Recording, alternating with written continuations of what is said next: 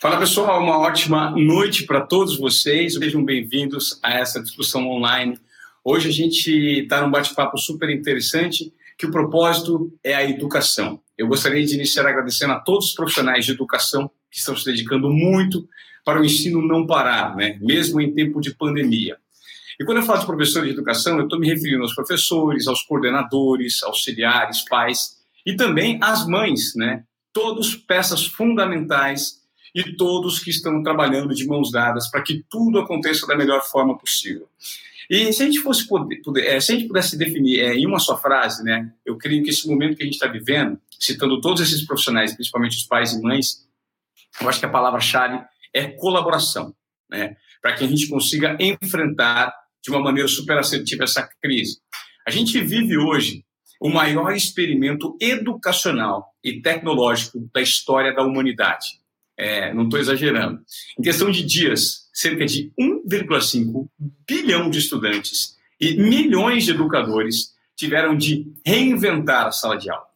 A pandemia está forçando educadores, pais e alunos a pensar criticamente, está forçando esse pessoal todo a resolver problemas, comunicar, agir de forma rápida, tudo assim, ó, um piscar de olhos. E principalmente fazer o quê? Colaborar.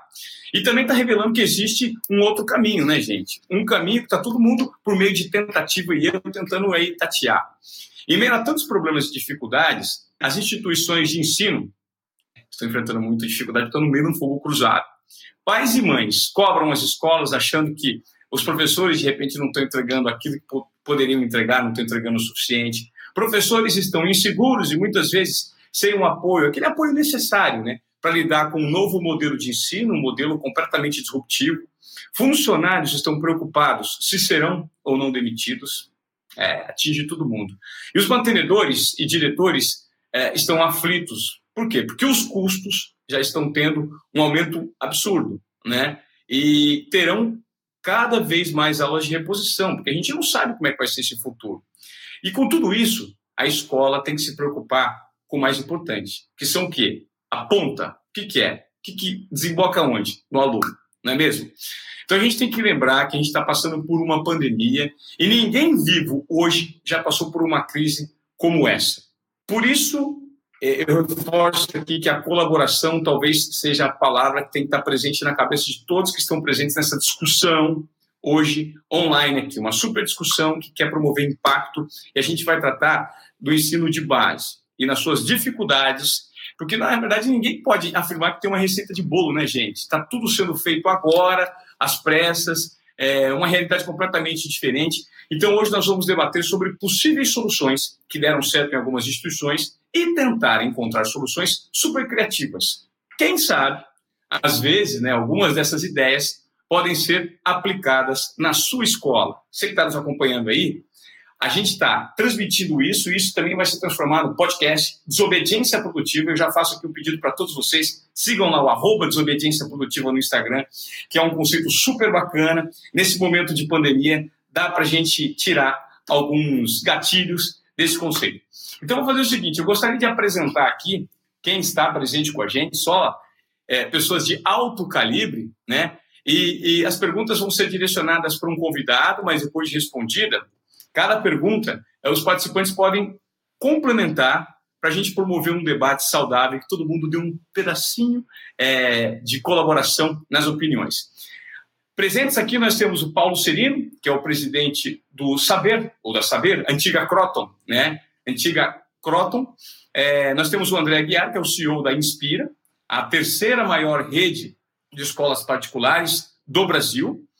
Também presente, a gente tem a honra de receber o Juliano Costa, que é o VP de Produtos Educacionais da Pearson. Tudo bem, Juliano? E o Rômulo, né, que é o grande organizador, Rômulo Stel, o CEO da Estudando.com. Senhores, sejam todos bem-vindos. Eu vou pedir uma introdução rápida de cada um. Paulo, está contigo a bola. Obrigado, Ivan. Boa noite a todos. Espero que todos estejam bem aí, seguros.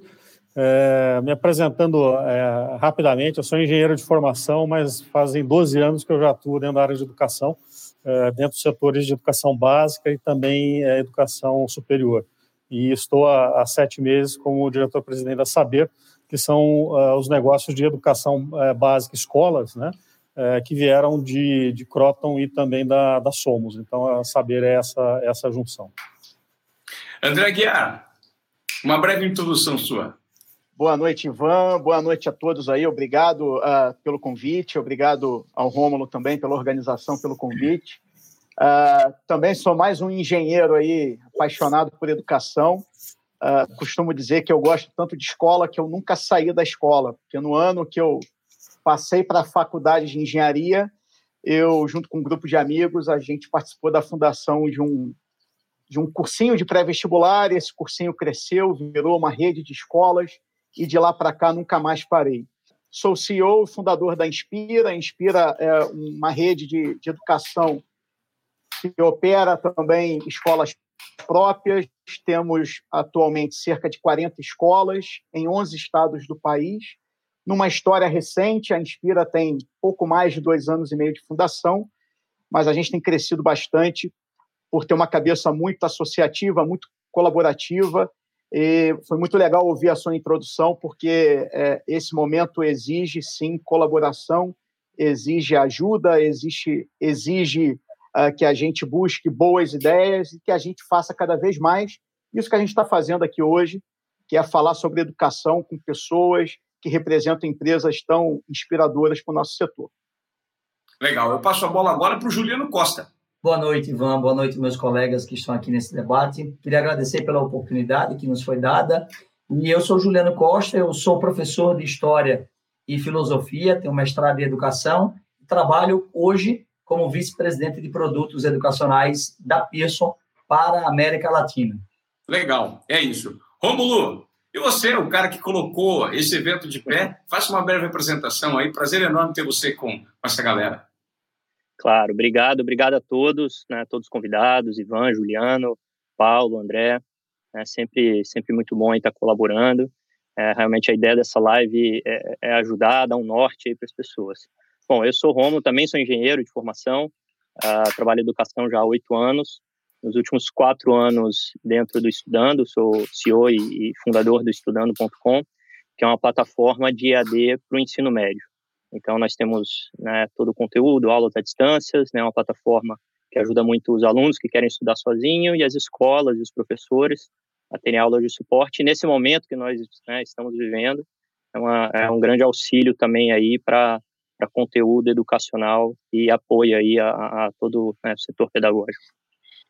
Legal. Então eu peço para você que está nos acompanhando, a gente lembrando para você que a gente está fazendo uma transmissão online, está sendo captado em vídeo e também em áudio para o podcast.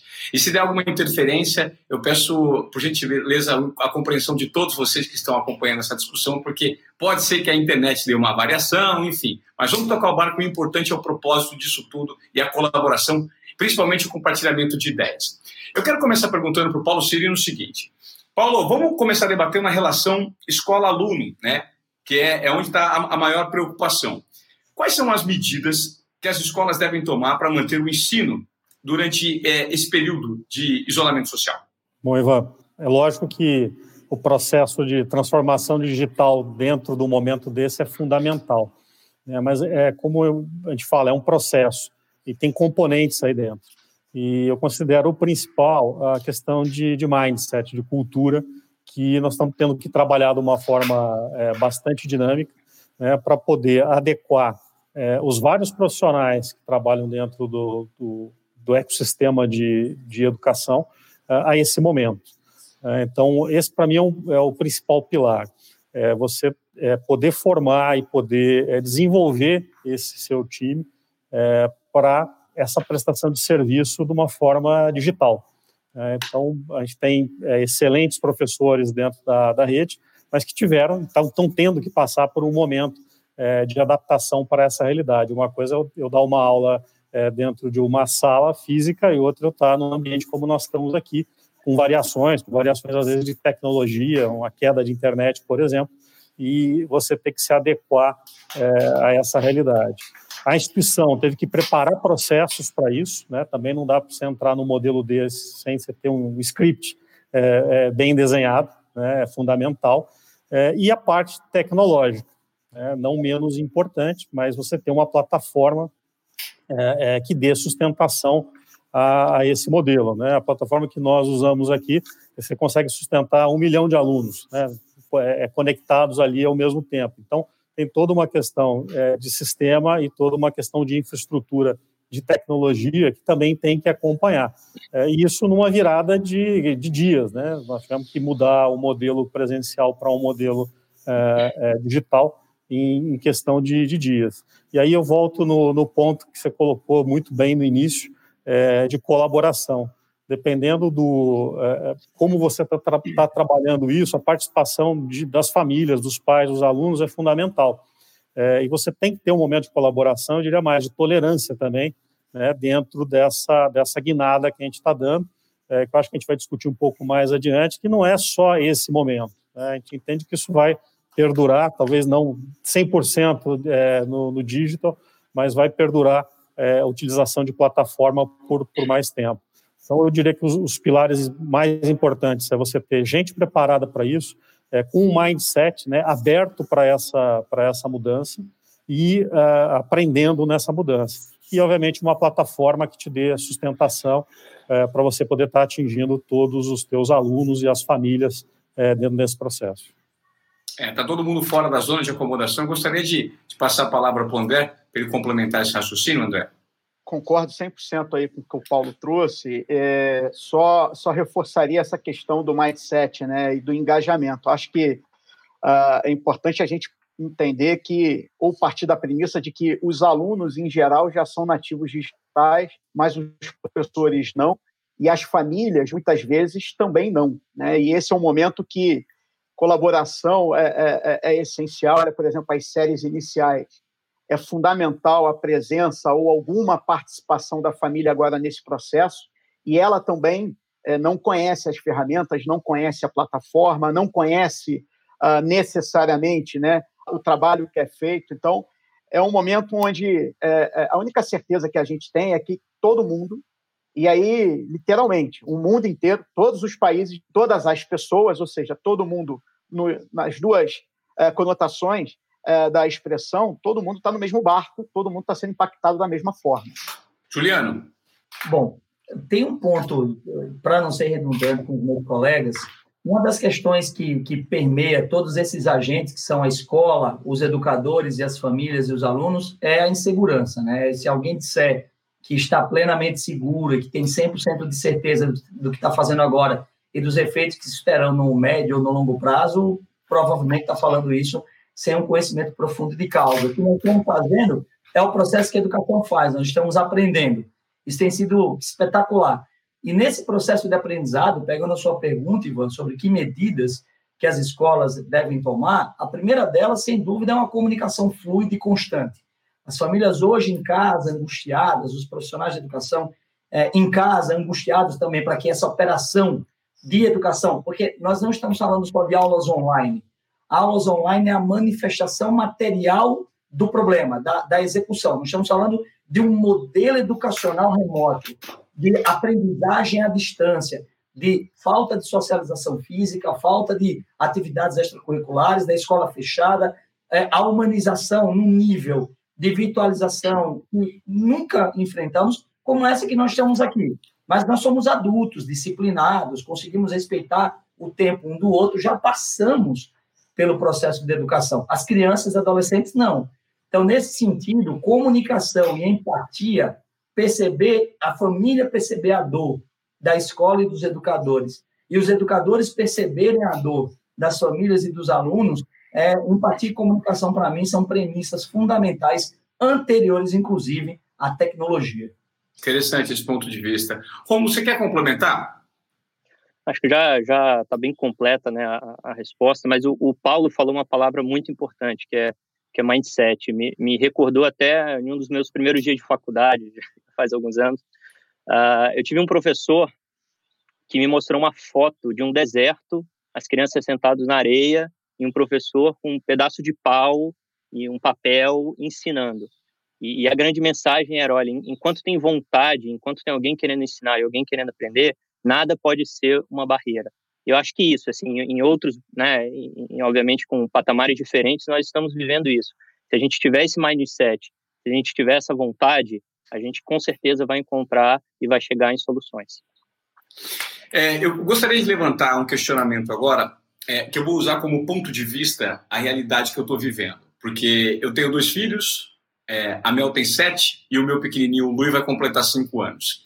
Ela está conseguindo se enquadrar num formato de ensino que, para ela, acabou se transformando num aprendizado. Ela já conseguiu uh, abrir o computador, entender, fazer a tarefa no computador, então gerou um aprendizado. Agora, o Lui, de quatro anos, as pouquíssimas tarefas que foram passadas para ele, ele se nega, ele tem um choque, ele vê a professora falando alguma coisa, mandando alguma mensagem, ele some e não quer, não quer participar.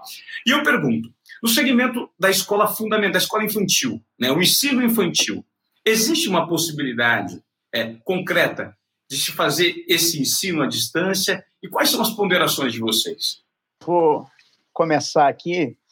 Essa é uma pergunta é, realmente sensível, talvez seja é, seja o maior desafio do momento que a gente está vivendo, seja como fazer a educação, como proporcionar o desenvolvimento nas séries iniciais, né, sobretudo na educação infantil.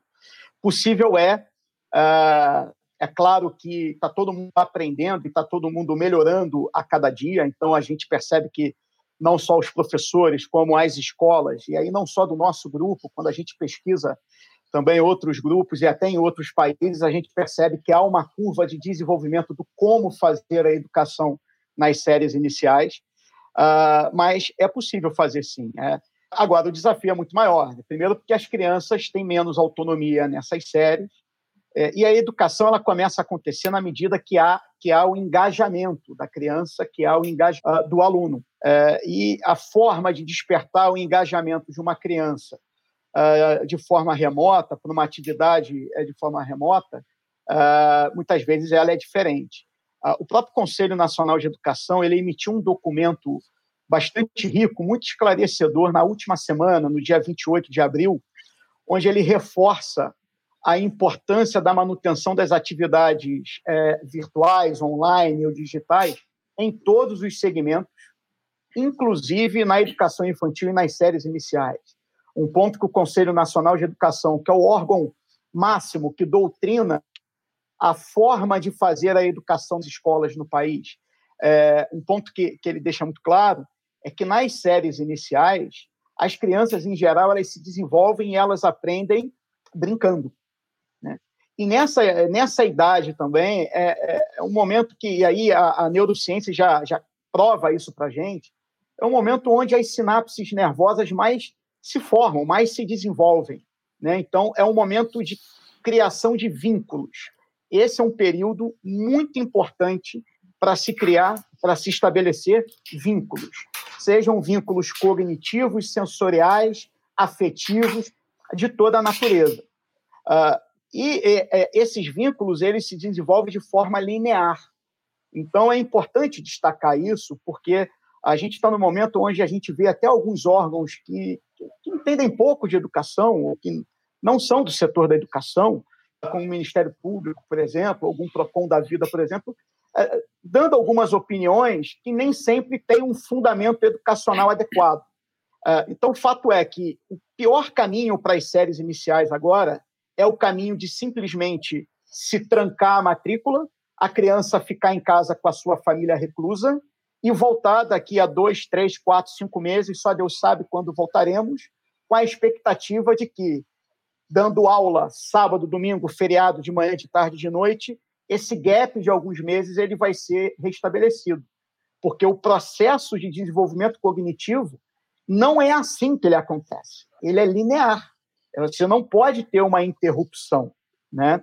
Então, a, a, o que a gente tem estimulado muito nas nossas escolas, por exemplo, e até bem alinhado com o que um Conselho Nacional de Educação fala, é prover para as famílias atividades onde, primeiro, as famílias também possam participar com seus filhos, e aí de forma que possa até ficar gravado para que o pai e a mãe possa participar com o teu filho no momento que eles têm tempo, porque as famílias também estão trabalhando, também estão fazendo home office, né? Mas é muito importante que a, a família tenha esse momento e a gente está usando e abusando de atividades lúdicas. Então, há um momento, sim, é, dar aula com a professora regente, mas é um momento mais curto.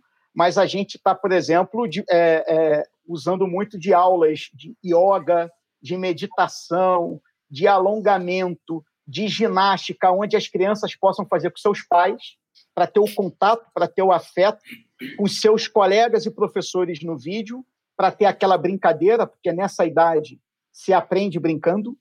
Né? A gente está colocando aula de teatro, de circo, de fantoches, uh, de música, e isso, a partir do momento que a gente mudou um pouco a ementa e abusou um pouco mais dessa, dessas matérias lúdicas, a gente começou a ter um engajamento maior dos pequenos.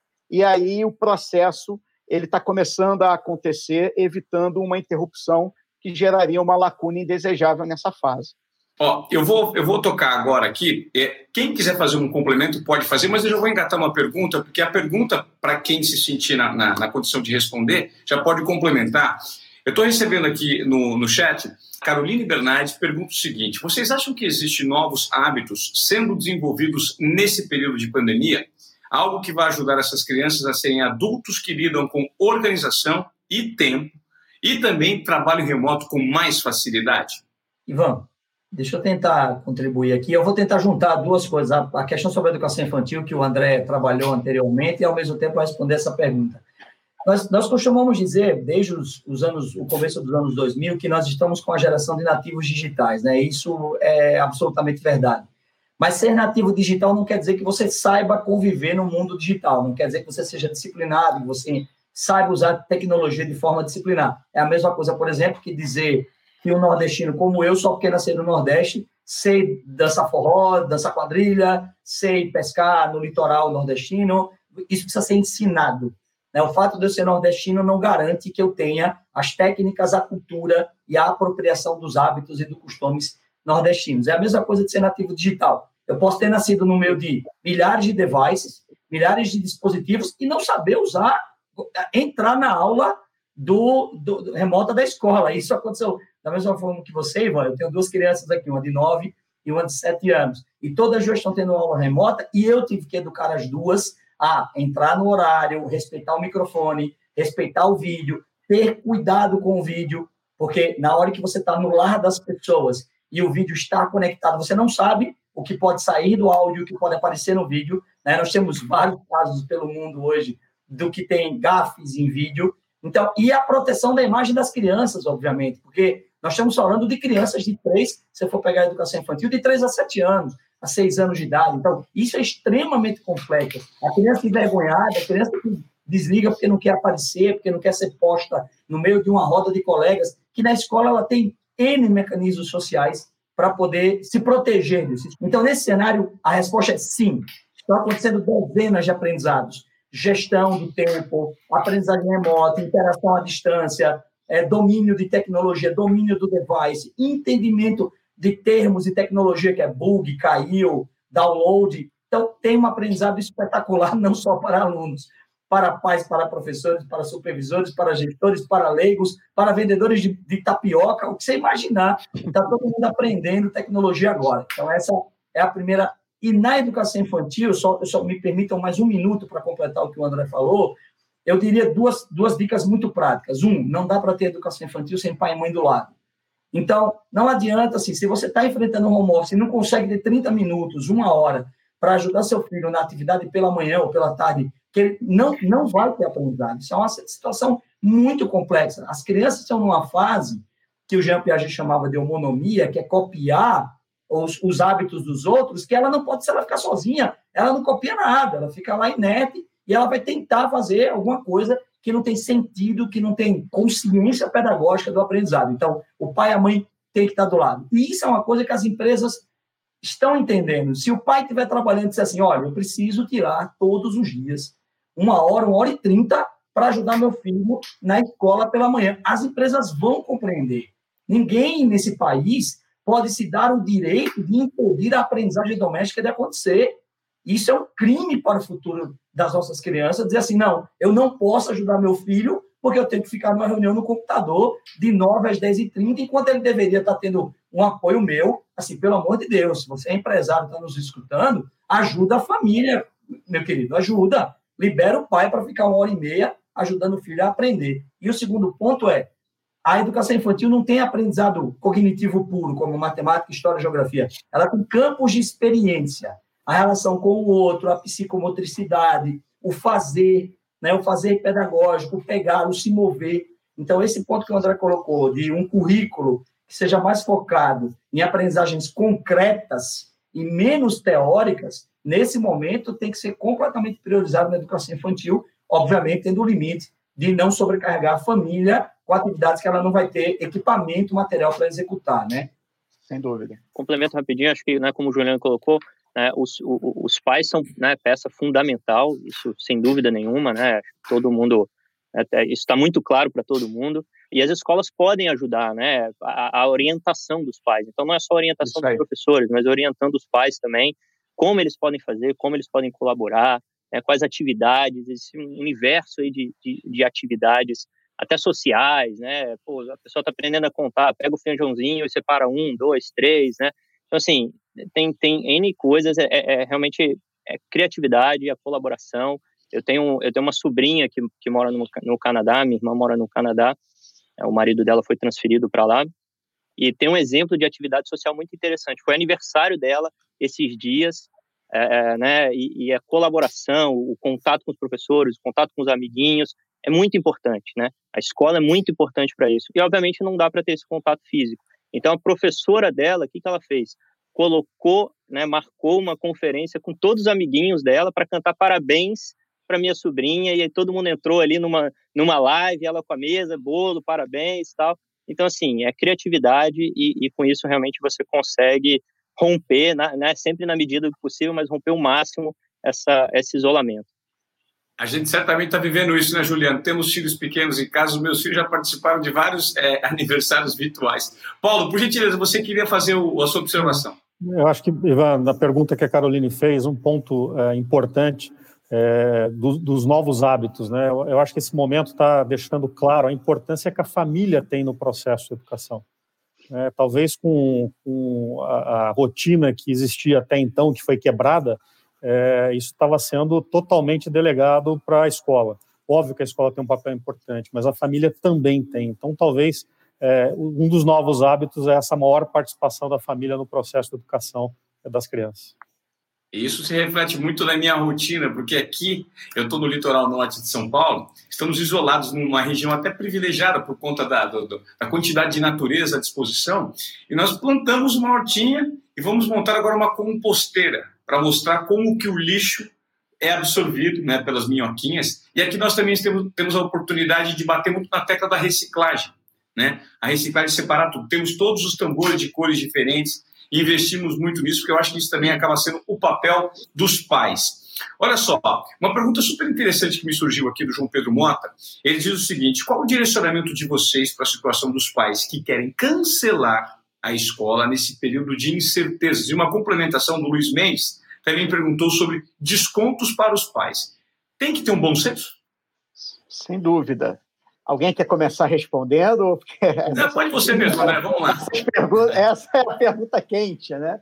Ah, mas, assim, o, o, primeiro, né, uma de cada vez, sobre é, os pais que querem cancelar. O que a gente sempre tem pedido às famílias é, obviamente, aquelas famílias que podem, que estão sendo agraciadas e estão conseguindo manter um nível de renda uh, que, que, possibilite né, a, a manutenção da escola, é, obviamente, o, é, é, a orientação é que mantenham, tá? Porque é, é, até um pouco do que eu falei na minha resposta. É, o processo educacional, o processo de desenvolvimento, não é algo que dê para você simplesmente cancelar por alguns meses e depois voltar com a expectativa de que você vai correr atrás do tempo perdido. Isso não acontece, ele é linear.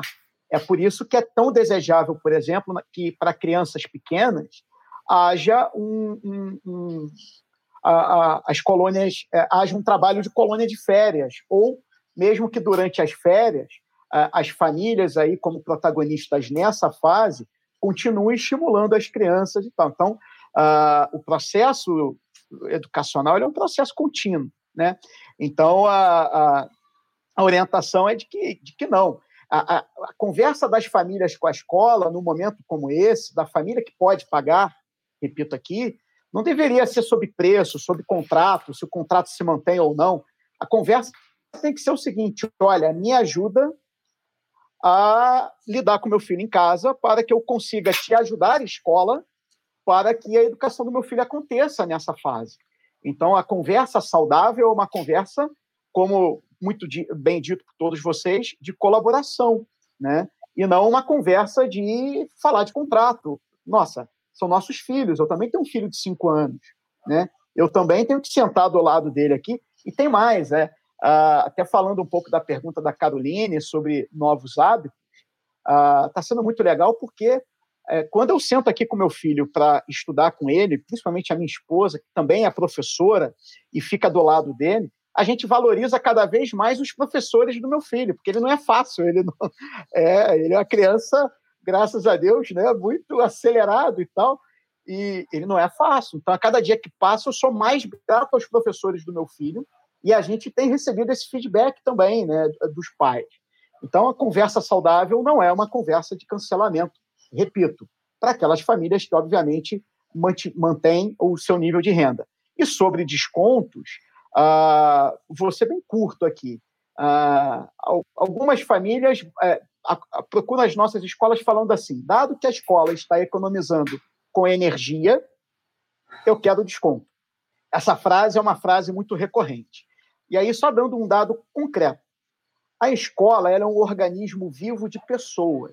Então, quando a gente olha para a estrutura de custos de uma escola, 70% pelo menos vem de, com a folha de pessoal. Por quê? Porque a alma da escola, né, a essência da escola são os seus professores, coordenadores, diretores, corpo técnico, todo o pessoal de apoio. Não é a energia. Escola, quando a gente olha para a estrutura de custo, 10% da estrutura de custo só vem da energia. E a inadimplência nessa fase, por motivos mais do que óbvios, ela já aumentou muito mais do que os 3%. Então, as escolas hoje, para poderem manter o teu, uh, uh, o teu programa, o teu projeto uh, funcionando vivo e com saúde, para poder, quando voltar ao novo normal, poder né, recuperar o que for possível, é, as escolas não têm condições de falar de desconto agora. Né? É, então, a, a, a, esse é um tema que a gente sabe que é delicado e a gente procura tratar da seguinte forma: vamos atender caso a caso até para a gente poder ajudar o pai que precisa. Porque o pai que precisa, não adianta dar 10% de desconto para ele, porque ele perdeu o emprego. Então ele precisa de uma ajuda muito maior. O pai que não precisa, para que, que eu vou dar 10% de desconto para ele? Porque eu não tenho como dar, eu tenho que ter saúde para poder ajudar quem realmente está precisando. Então, a, a nossa orientação, pelo menos na, no nosso grupo, é de tratar cada caso individualmente para ajudar quem precisa o máximo possível e é o que a gente tem feito numa parceria muito grande é, e tem funcionado. É uma forma democrática de lidar caso a caso também, né? Respeitando a realidade social e o momento de cada pai, de cada família, né? Alguém quer complementar? Eu, eu queria fazer um complemento aqui mais, mais legal e técnico para ajudar o que o André colocou. O primeiro ponto é o seguinte: o currículo escolar você não pode tirar, a partir de 4 anos de idade, a educação brasileira é obrigatória, de 4 a 14, né? Então, você não pode deixar o seu filho fora da escola. Você pode transferir ele para outra, para outra escola, mas fora da escola você não pode. Isso aí é uma, uma medida da LDB para proteger o trabalho infantil, a evasão escolar, enfim. Então, esse é um, um primeiro ponto legal. O segundo ponto legal é que a escola não tem mensalidade, ela tem uma anuidade dividida em 12 ou 13 parcelas, porque você não entrega um aprendizado por mês, você entrega um aprendizado por ano letivo. Né? Na educação básica brasileira, ah, não é sistema de crédito, não é sistema trimestral, semestral, é anual.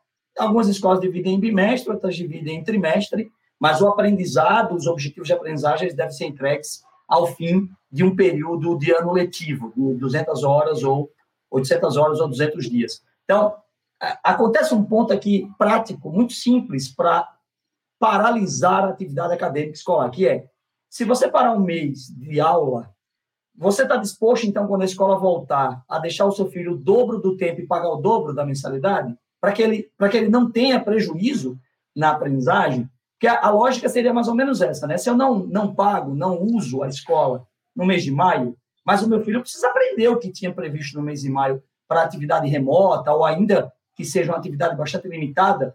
Então, quando voltar às aulas, quer seja em julho, agosto, setembro, agora, enfim, não poderá ser efetuado o dobro das aulas. Não poderemos ter, não dá para recuperar esse tempo perdido com, simplesmente dando o dobro de aula e cobrando o dobro da mentalidade. Isso, isso não faz sentido. O que nós estamos tentando fazer agora é o, o carro desacelerou, o trem teve que desacelerar para 25 aulas por semana, 20 aulas por semana para um nível menor, mas o trem não pode parar.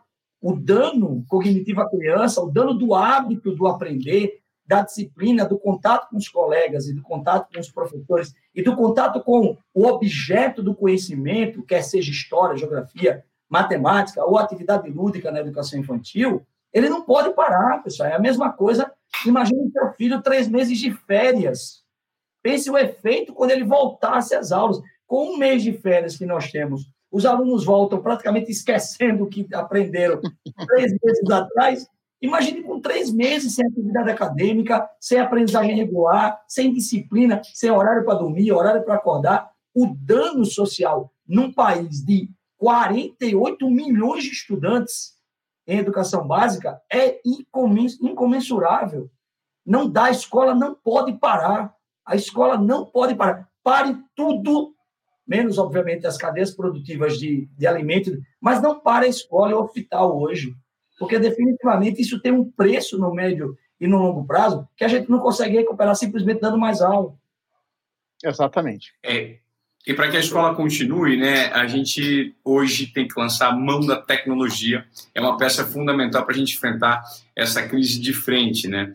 E aí, eu quero é, levantar o questionamento que é o seguinte: como que a tecnologia e as empresas que auxiliam as escolas com produtos e serviços, elas podem ajudar as instituições? Paulo, você gostaria de chamar a tua contribuição, porque eu e o André estamos monopolizando aqui, por favor. Bom, é, como eu falei, a, a pilar né, de, de, tecnologia, de plataforma, é, ele é fundamental nesse momento. Então, é muito difícil para uma escola, mesmo uma rede que não seja muito grande, é, ter é, disponível de uma hora para outra algo é, com essa robustez que é necessária para você colocar é, milhares de alunos é, ao, ao, mesmo tempo, simultaneamente, é, em aula. Então, a, a, as, as, empresas hoje de tecnologia focadas né, dentro de educação têm um, um prestar um serviço é, é, é, fantástico para apoiar as escolas nesse, nesse momento. Né? Nós utilizamos sistemas, óbvio, é, e se não tivesse essa, essa, essa condição de usar sistemas fornecidos por empresas é, de tecnologia focadas em educação, é, nós não teríamos como reagir rapidamente. Como eu falei, a gente teve escolas, é, não foi uma regra, mas tivemos sim escolas dentro da rede, que no dia seguinte a paralisação já estava dando aula síncrona, ou seja, o professor daquela turma com a turma tendo aula. isso é fundamental para quê? Voltando um pouquinho na pergunta anterior, né, na, na, nos questionamentos, quando a família vê valor né, desse processo acontecendo, com, com uh, uh, colabora, de forma colaborativa, com tolerância, entendendo que é um processo distinto. Todas essas perguntas de, poxa, vou tirar meu filho, tem que ter desconto, elas diminuem de intensidade. Né? Essa angústia da família vendo uh, o filho aprender de uma forma diferente diminui bastante. E esse pilar de tecnologia, as escolas sim têm que buscar com parceiros que possam aportar esse know-how. Vou aproveitar, mais uma vez, aproveitar a fala dos outros, joga a bola para a gente cortar, né? Aproveitar o momento. é. Obrigado, Paulo, mas concordo em gênero, no meu grau, só quero acrescentar dois itens aqui na equação. Definitivamente, educação, ela, a questão da tecnologia ela envolve alguns itens que não podem ser negligenciados na educação básica. O primeiro deles é segurança, né?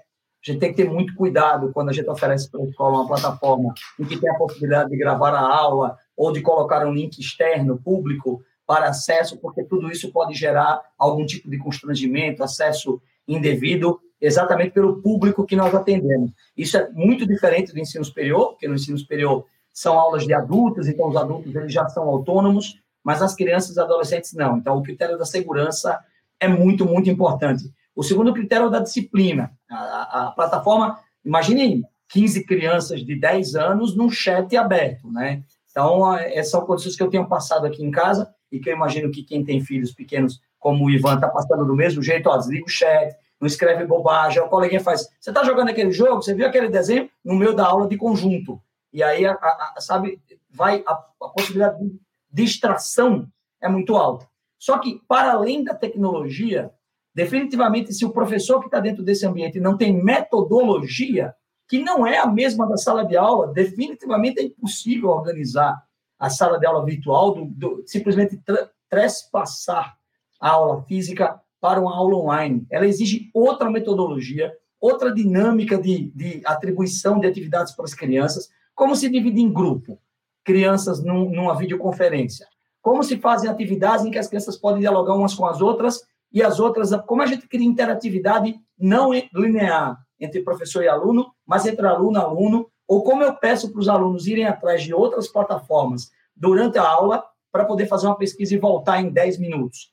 Então, tudo isso, hoje tem sido, eu acho que nós passamos nos, últimos 40 dias pela dor do parto dessa estrutura tecnológica. Agora nós estamos na dor do aprender, do crescer, do abrir os olhos para a luz, do começar a andar, que é a dor de dar aula online, de atender os alunos online, de tirar dúvidas online. É a dor metodológica. O paralelo, mas não posterior, paralelo a essa dor metodológica é a gestão.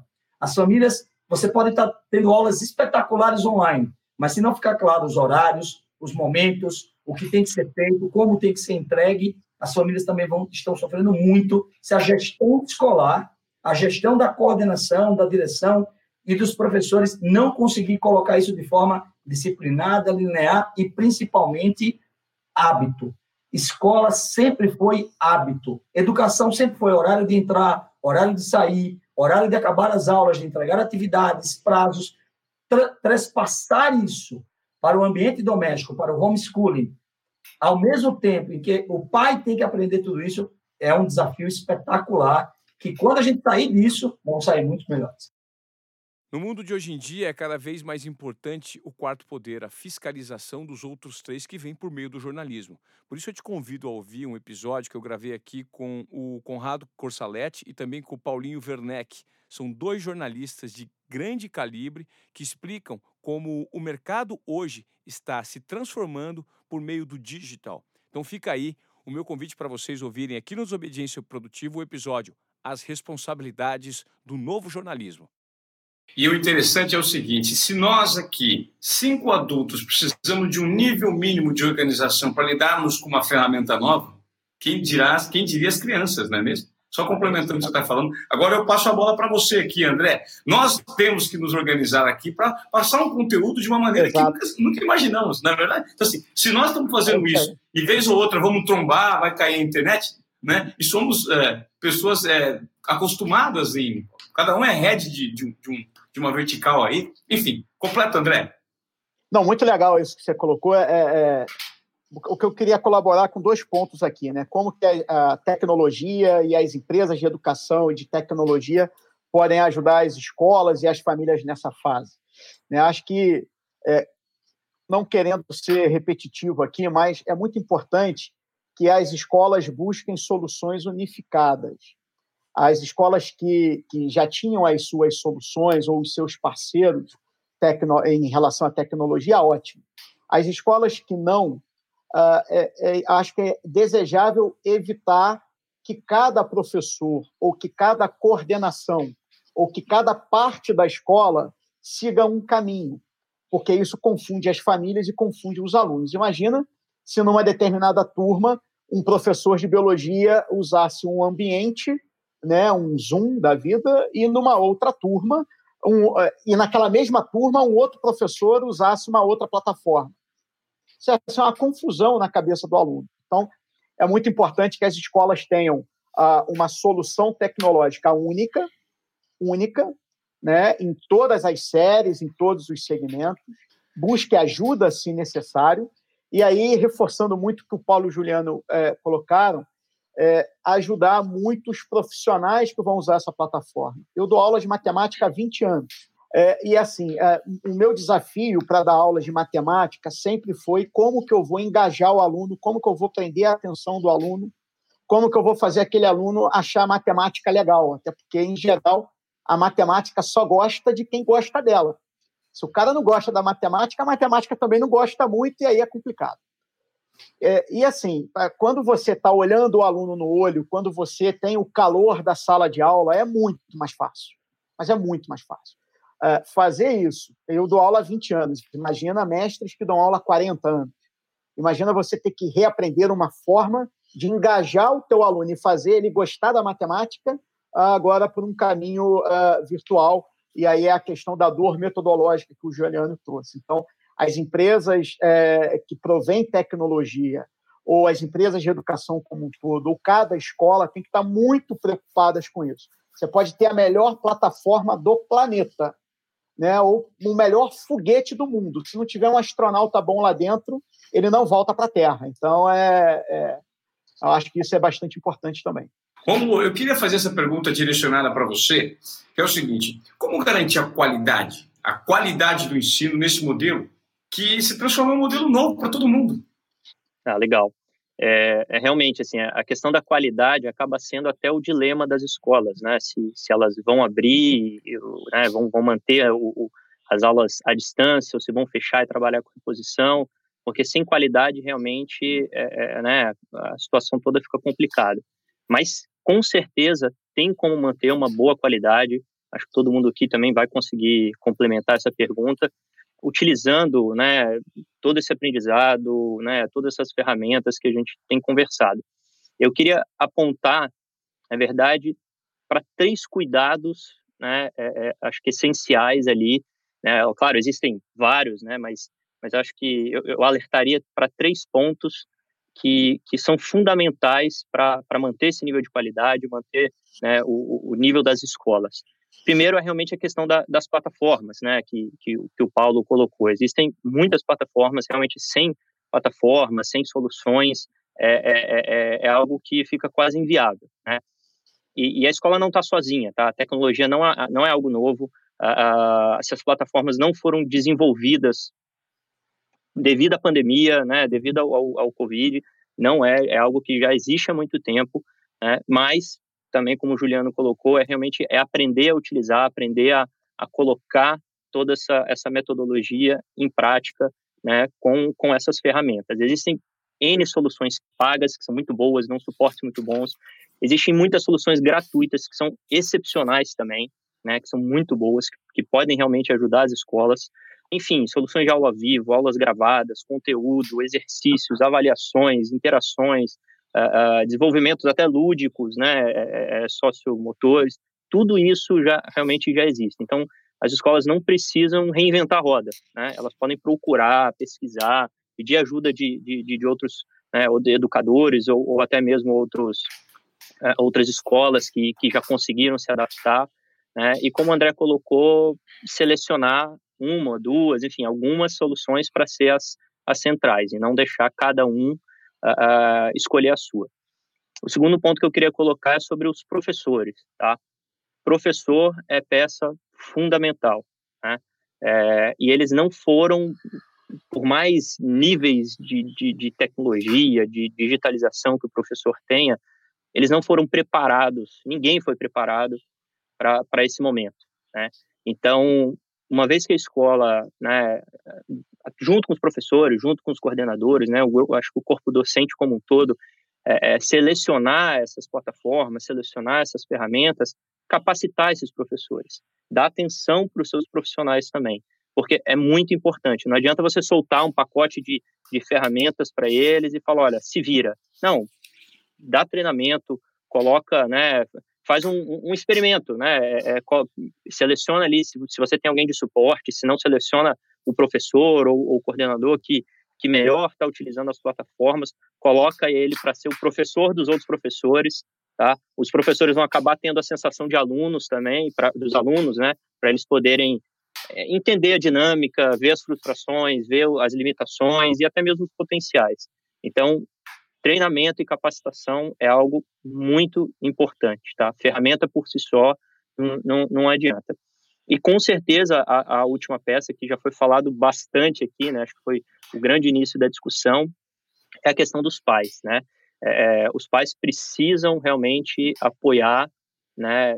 Os alunos, os filhos e, e, e as escolas, né? Nesse nesse momento, né? Principalmente ali educação infantil, alfabetização, tudo que a gente, né? Realmente já já tem conversado, né? Ter paciência com seus filhos, ter paciência com, com, com, as escolas, entender que o filho dele ali estudando na frente do computador não é ruim, né? Às vezes tem muito preconceito, ah, meu filho está muito no celular, tá muito... Não, se ele está estudando, né? É muito melhor do que ele está vendo uma televisão, do que ele né, não fazendo nada. E, e, e a minha sugestão ali, né, para as escolas, tratando dos pais, na medida do possível, é ligar para esses pais, né? Ligar para as famílias, né, de preferência um a um, entender o que, né, o que cada um tem ali dentro. Pô, você, você tem computador, você tem celular, você tem, às vezes, impressora, tem internet, até para ver até, até onde a escola pode ir, né, até cada, né, cada instituição, nas suas particularidades, aonde ela consegue colocar, quais soluções ela consegue implementar, está acompanhando também, né, se, se, se esses pais estão estão ajudando, né, é, é, tá, tá muito próximo, né. Se tiver algum pai assistindo, né, alguma mãe assistindo, é, eu sei que essa, esse nosso encontro aí é para educadores, mas né, pais e mães entendam que a gente não está de férias, tá? Não, não, não, não coloca seu filho nessa nessa cabeça, nesse mindset de férias e ah, não vamos estudar, porque aí você vai dificultar o trabalho de todo mundo, né? É desafiador, é difícil, você tem que parar às vezes o trabalho ali, parar a sua reunião, né, e, e dar uma atenção mas não, não, não coloque isso né, na cabeça do, dos seus filhos. Né, escolas, né, alertem isso às suas famílias, porque é muito importante. Né, e muito importante que os pais também não falem mal das escolas e dos professores nesse momento. Tá? Ninguém foi preparado, todo mundo foi pego de surpresa, é, é, é, e é muito importante os pais colaborarem e apoiarem, né? Se os pais ficarem falando mal ali dos professores, ah, tá, pô, você vai, você vai estar, tá, né? Você vai estar tá quebrando esse elo, quebrando esse vínculo que foi às vezes tão difícil criar, né? Então, o seu filho precisa desse desse contato, né? Aproveita para criar esse contato, né, é, é mais próximo, né, com seus filhos, tá mais próximo ali, criar essa né, é, essa empatia ali, né? Não é não é a palavra certa, mas essa esse contato mais próximo com seu filho. Aproveita esse momento que você está do lado dele 100% do tempo né, e, e, e, e, tira o maior proveito possível disso, né? E com certeza o, o acho que aqui é o último, o último comentário. É, é, é muito importante, né, para essa é, essa qualidade é você você ter soluções e, metodologias diferentes para cada fase, né? O infantil você vai utilizar um método, o, o, os primeiros anos do fundamental outro, os últimos anos do fundamental, outra solução, outro método, o ensino médio também, quer dizer, cada fase é uma atenção diferente, não tente colocar uma solução única para tudo, porque não é verdade, né, não, não vai dar certo. Oh, vamos lá, a gente fala de, de problemas gerenciais, né? O gerenciamento dentro de casa passa a ser diferente por conta do, do da presença dos pais e tem que compartilhar o tempo do trabalho ali. Uh, ajudando na, na educação, no, na orientação do, do ensino infantil. É, e eu quero também falar, e, e existe uma, uma, grande pressão dos pais pedindo desconto. Só que, do outro lado, as escolas também não reduziram os custos. Né? Pelo que eu imagino, que, de certa forma, as escolas pretendem, creio eu, manter os funcionários e também manter os professores. E, às vezes, até tendo que investir mais na tecnologia, em treinamento, é, como fazer isso de forma assertiva. E aí eu pergunto, como lidar com a ansiedade dos pais? Paulo, eu quero que você responda a essa. Acho que é importante mostrar, é, no, final, no final você tem é, com as famílias né, e com os alunos um acordo, que pode ser um contrato, é, do processo de aprendizado. É, e esse processo, é, como o Juliano colocou, é um processo que ocorre durante um ano. Né? Ele está dividido em mensalidades, mas ele ocorre durante, durante o ano. Então, é, garantir e mostrar para essas famílias que esse processo continua ocorrendo de uma forma diferente é, é fundamental para baixar essa ansiedade. É, e aí, talvez, eu é, falando para escolas, para educadores, um ponto que a gente viu na é, experiência durante esse processo, né, experiência vivida, é, ter as aulas síncronas acontecendo, ou seja, aulas onde você tem interação daquele professor, regente daquela turma, com os alunos, é, os alunos podendo estar tá, tá, tá interagindo, é, é, fundamental nessa visão e nessa percepção é, da entrega, da qualidade de que o processo está acontecendo. Obviamente, isso em é, é, séries finais, em ensino médio, ocorre com uma intensidade muito maior. quando eu pego anos iniciais de, de fundamental, ensino infantil, é uma intensidade menor mas é, é fundamental para baixar esse nível de, de fervor eles sentirem essa entrega. É, e os resultados com é, a aula síncronas, interação professores e turma, é, tem ajudado bastante nessa, nesse entendimento, nessa percepção, porque também é difícil é, a família ver valor em algo que ela não consegue tangibilizar. É, esse eu entendo que é um caminho é, fundamental, a entrega. Estou tendo a entrega, é de forma diferente, eu estou tendo que colaborar, é, e aí a comunicação, é, como um dos colegas falou, com as famílias também tem que ser clara, falar, gente, esse é um momento ali de exceção, é um momento que nós vamos ter que ter, sim, essa, essa colaboração, é, essa comunicação acontecendo também ajuda a diminuir é, o, a temperatura. Né? Os pais entendendo que o processo de aprendizado é, continua de uma forma um pouco diferente é, e, e, tangibilizando isso para eles. É, Juliano, você quer complementar? Porque depois eu vou fazer uma pergunta para o André. Tá, o, eu, eu quero só complementar num ponto aqui, que vamos separar a ansiedade do pai do ponto de vista de finanças e pedagógica, né? Do ponto de vista de finanças, você tem o pai que está passando por uma situação complexa, porque ou ele perdeu renda, se ele for um, um profissional liberal, ou ele perdeu o emprego, ou ele está com receio do futuro próximo. Ele pode ter tido redução de jornada em algumas dessas ações que o governo tomou. Então, nesses três casos, se ele perdeu renda porque é, é profissional liberal, se ele perdeu o emprego, ou se ele entrou num daqueles programas do governo por decisão da empresa, a conversa tem que ser um a um com a escola. Concordo quando o André colocou esse ponto. É, é uma explicação muito razoável. Olha, eu perdi meu emprego, ou eu tive uma redução de jornada, eu sou, eu sou psicólogo, não estou atendendo mais, eu sou. Enfim, tem N casos em que a escola não pode aplicar uma regra global sob pena de privilegiar quem não precisa ser privilegiado e desprivilegiar quem precisaria ser privilegiado nesse caso. Então, esse primeiro... Agora, deixa, deixa eu só fazer uma pergunta, deixa eu até te interromper. Agora, eu vou te fazer uma pergunta de jornalista, jornalista que cultura.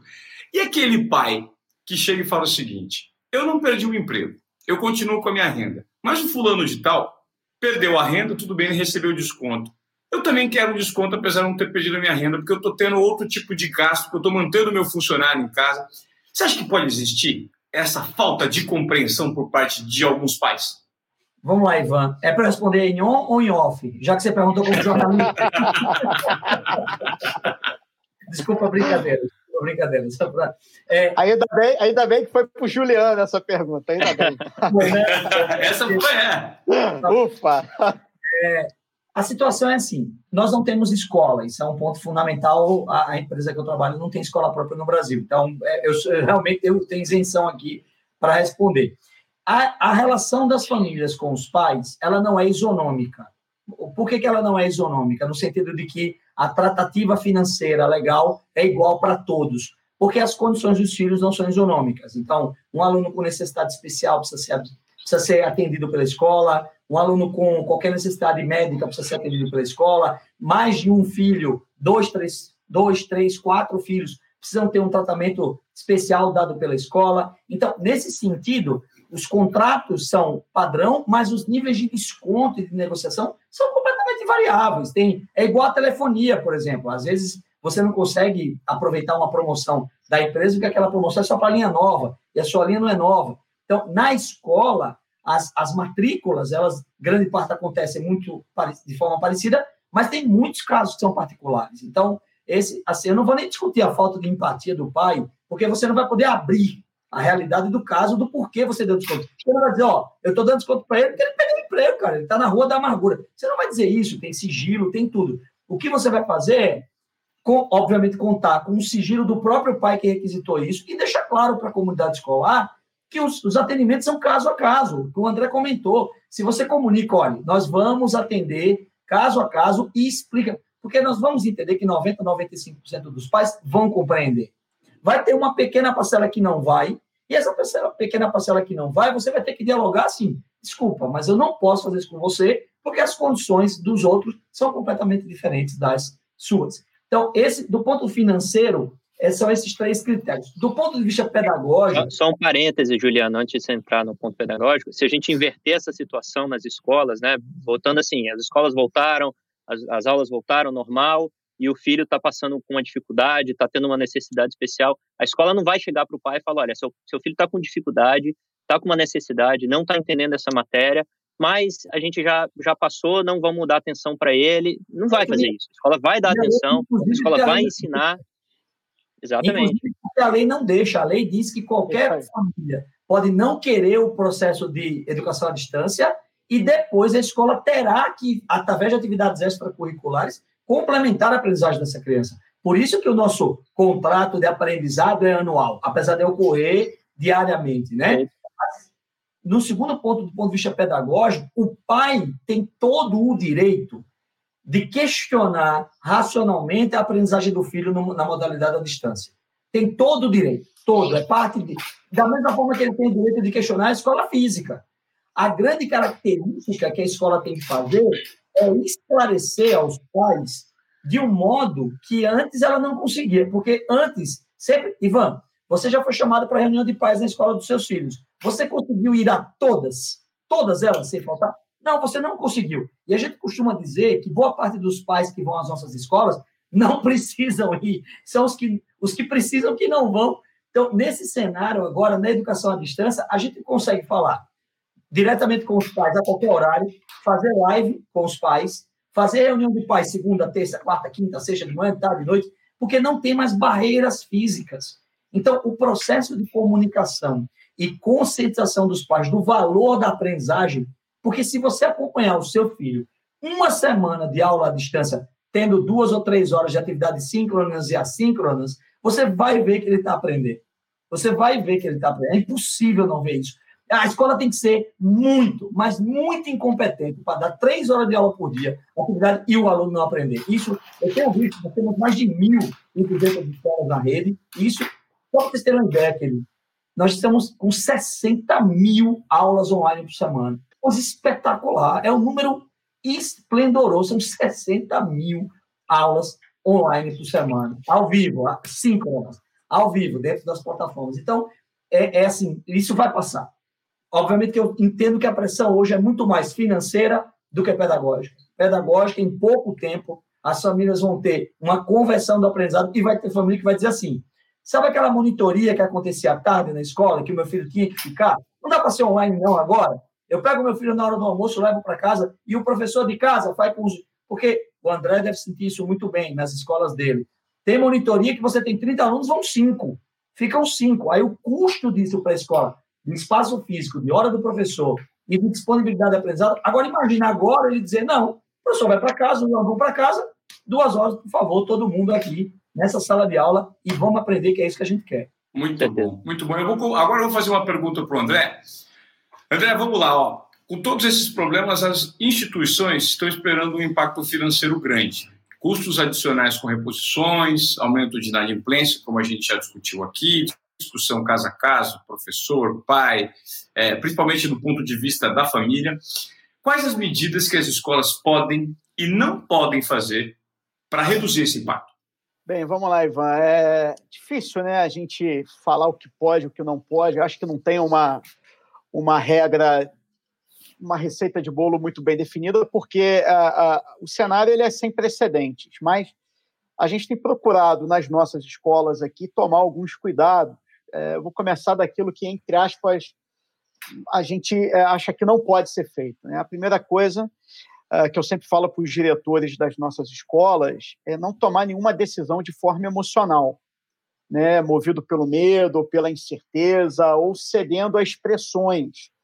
Uh, acho que o Juliano, em algum momento, falou disso. Né? É um momento que há uma insegurança natural né, nas famílias, com os professores, a, um medo muito grande. Então, assim, é, é, em geral, as decisões que a gente toma movido pelo medo em geral, elas nem sempre, em geral, elas não são acertadas. É, e também não tomar decisão com base naquela minoria que fala mais alto que todo mundo, né? Então a gente sempre tem que procurar ter a serenidade de entender e a empatia de entender o cenário, que cada um, as dores de cada uh, stakeholder lá, de cada personagem da, da comunidade escolar, do pai, do aluno, do professor. A gente tem que entender as dores de todo mundo, mas prestar muita atenção em quem fala baixo. Porque muitas vezes as famílias que falam baixinho no canto são as que mais têm coisas importantes para trazer para a gestão escolar. E não aquelas que muitas vezes estão uh, falando alto, é, entre aspas. Né? Outra coisa que a gente evita aqui é tomar decisões partindo de apostas. Então, vou dar um exemplo concreto. Né? Uh, a gente começou o isolamento na, nas escolas na semana do dia 15 de março. Quem a escola que naquele período tomou decisão apostando que ia ficar um mês em isolamento já perdeu a aposta. A escola que tomou decisão apostando que que ia ficar 45 dias já perdeu a aposta. E a escola que tomar decisão agora apostando que agora no final de maio vai voltar à normalidade, na nossa visão, muito provavelmente também vai perder a aposta. Então, é, evitar tomar decisões assim. Então, é, é, evitar coisa do tipo: olha, pai, olha, família, é, voltaremos em junho e vamos não vamos parar nas férias de julho e vamos repor todas as aulas de forma presencial. É, não tem como você se comprometer com uma família para isso. A gente não sabe quando a gente vai voltar e a gente nem sabe como será o novo normal. A gente não sabe se vai ter uma vacina. A gente tem, é, é, é duro, impactante falar isso, mas a gente tem que estar preparado para um novo normal também, né? Então, é, é, isso acho que também não pode ser feito. Acho que os gestores de escolas têm que tomar muito cuidado com isso, né? Outra coisa que a gente também acha que não pode ser feito é não a escola deixar de colocar o professor como protagonista do processo. Isso não pode ser feito entendeu? Porque é, vou falar da nossa experiência aqui dentro da Inspira e das escolas, das diferentes escolas que a gente tem no grupo, em diferentes regiões do país. Eu sou muito, mas muito grato aos nossos professores, porque ah, embora né, a gente estava já muito bem preparado com ferramenta, muito bem preparado com uma plataforma proprietária que a gente tem, ah, mas o que faz a diferença é quando o pai ou o aluno percebe que do outro lado tem alguém fazendo o melhor possível. Né? Então a gente teve professor, professora se fantasiando, fazendo bolo na frente da câmera, dando aula no azulejo da cozinha, tentando fazer algo diferente para engajar aquele aluno que está do outro lado. Então, a escola, nem, é, a sugestão que eu dou para qualquer gestor escolar é não é, é, entender que o professor continua e sempre vai continuar sendo o protagonista do que está acontecendo. A gente falou aqui da, da, do desafio da educação infantil. É, é, é, comovente quando a gente vê a ligação que a criança tem com a professora, com o professor.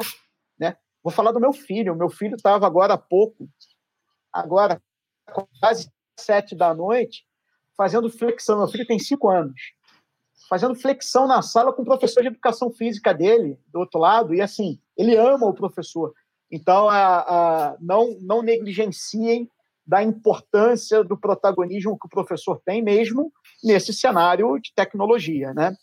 E o que as escolas podem fazer na nossa, na, na nossa visão aí para tentar impactar essa questão dos custos e tudo mais?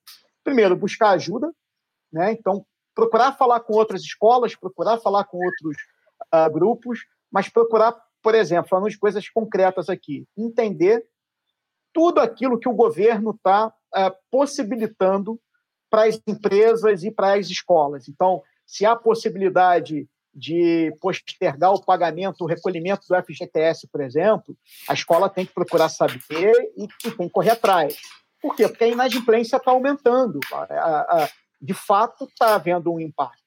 Né? As escolas que não tenham apoio tecnológico busquem ajuda, contratem um apoio tecnológico, porque o Paulo falou muito bem. Né? É, na medida que você vê do outro lado a família percebendo mais valor naquele contrato de aprendizagem que, que foi estabelecido, a discussão também de, de desconto e tudo mais, ela tende a diminuir um pouco, não resolve, mas diminui um pouco, né? E é, é, comunicação muito importante também, e algo que a gente tem feito nesse tratamento dos pais que estão pedindo descontos ou que estão com dificuldades. Um exemplo aqui, uma sugestão muito é, prática para as escolas, para os gestores de escolas que estão nos ouvindo, né? Uh, a gente, como disse aqui, a gente trata cada caso individualmente, a gente não concede descontos uh, de forma horizontal, para usar um termo que está em voga aí, né?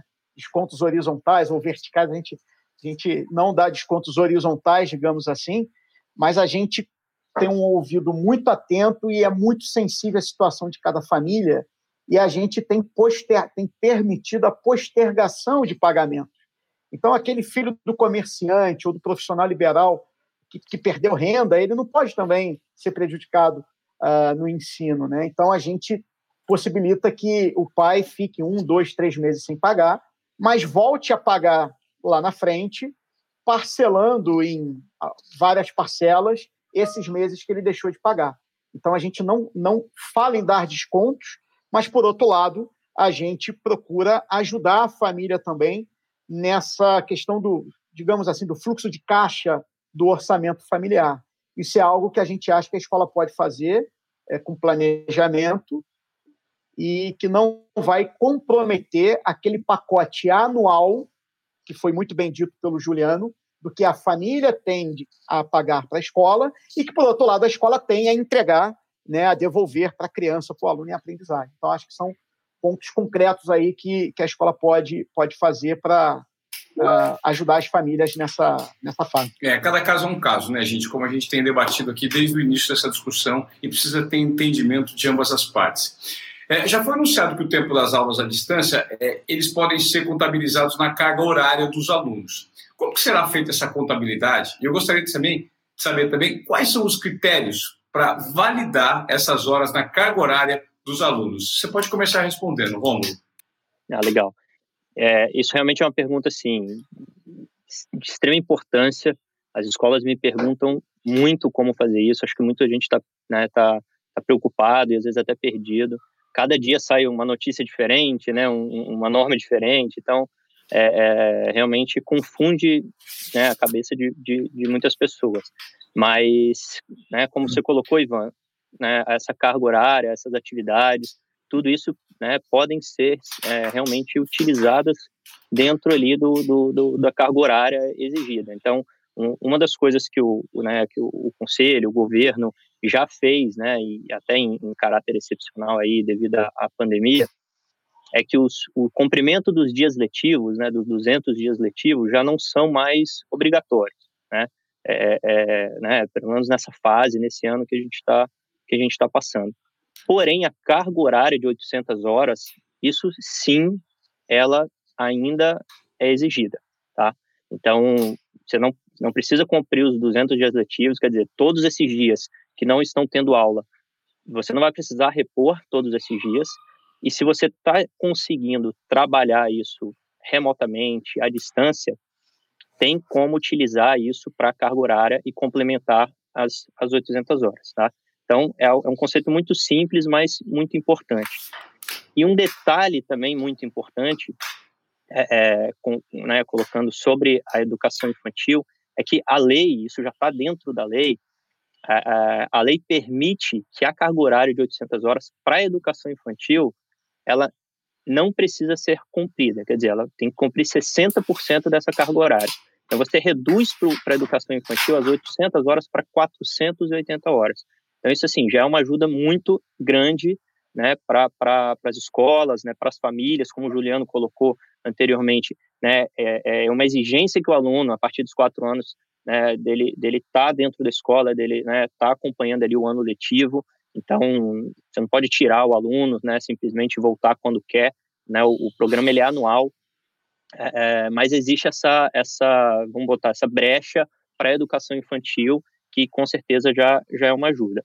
E agora, como que a escola vai computar isso? Legal, eu, eu, eu sei que eu preciso das horas, não preciso dos dias, mas como que eu que eu computo, né? Como que eu faço isso, né? Não é muito complicado, tá? Parece que é complicado, parece que, né, pô, mas não é. é. É mais simples do que parece.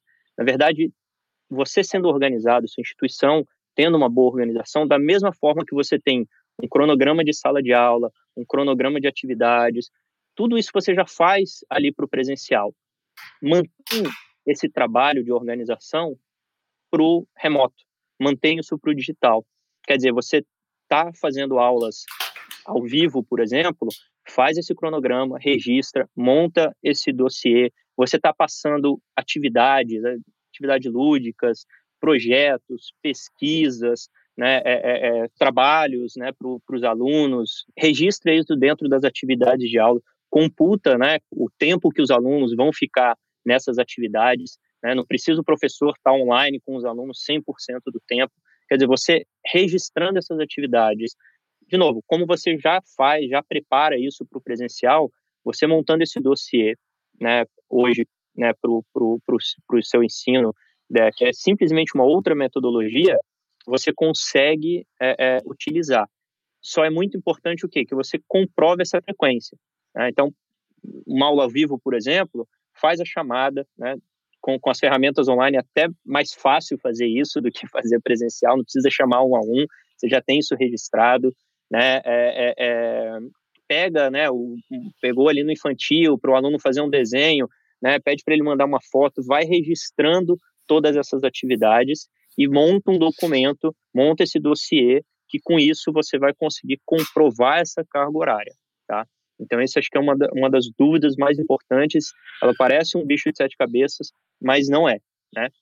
Uma das recomendações né, do, do Conselho Nacional, né, acredito que possa vir até virar uma, uma norma, é que na volta às aulas, né, e aí isso é muito importante, é, que seja feita uma avaliação, né, uma avaliação diagnóstica ali de todos os alunos para realmente medir essa, essa absorção, se existe algum, né, algum, algum gap ali, né, algum, alguma lacuna no aprendizado.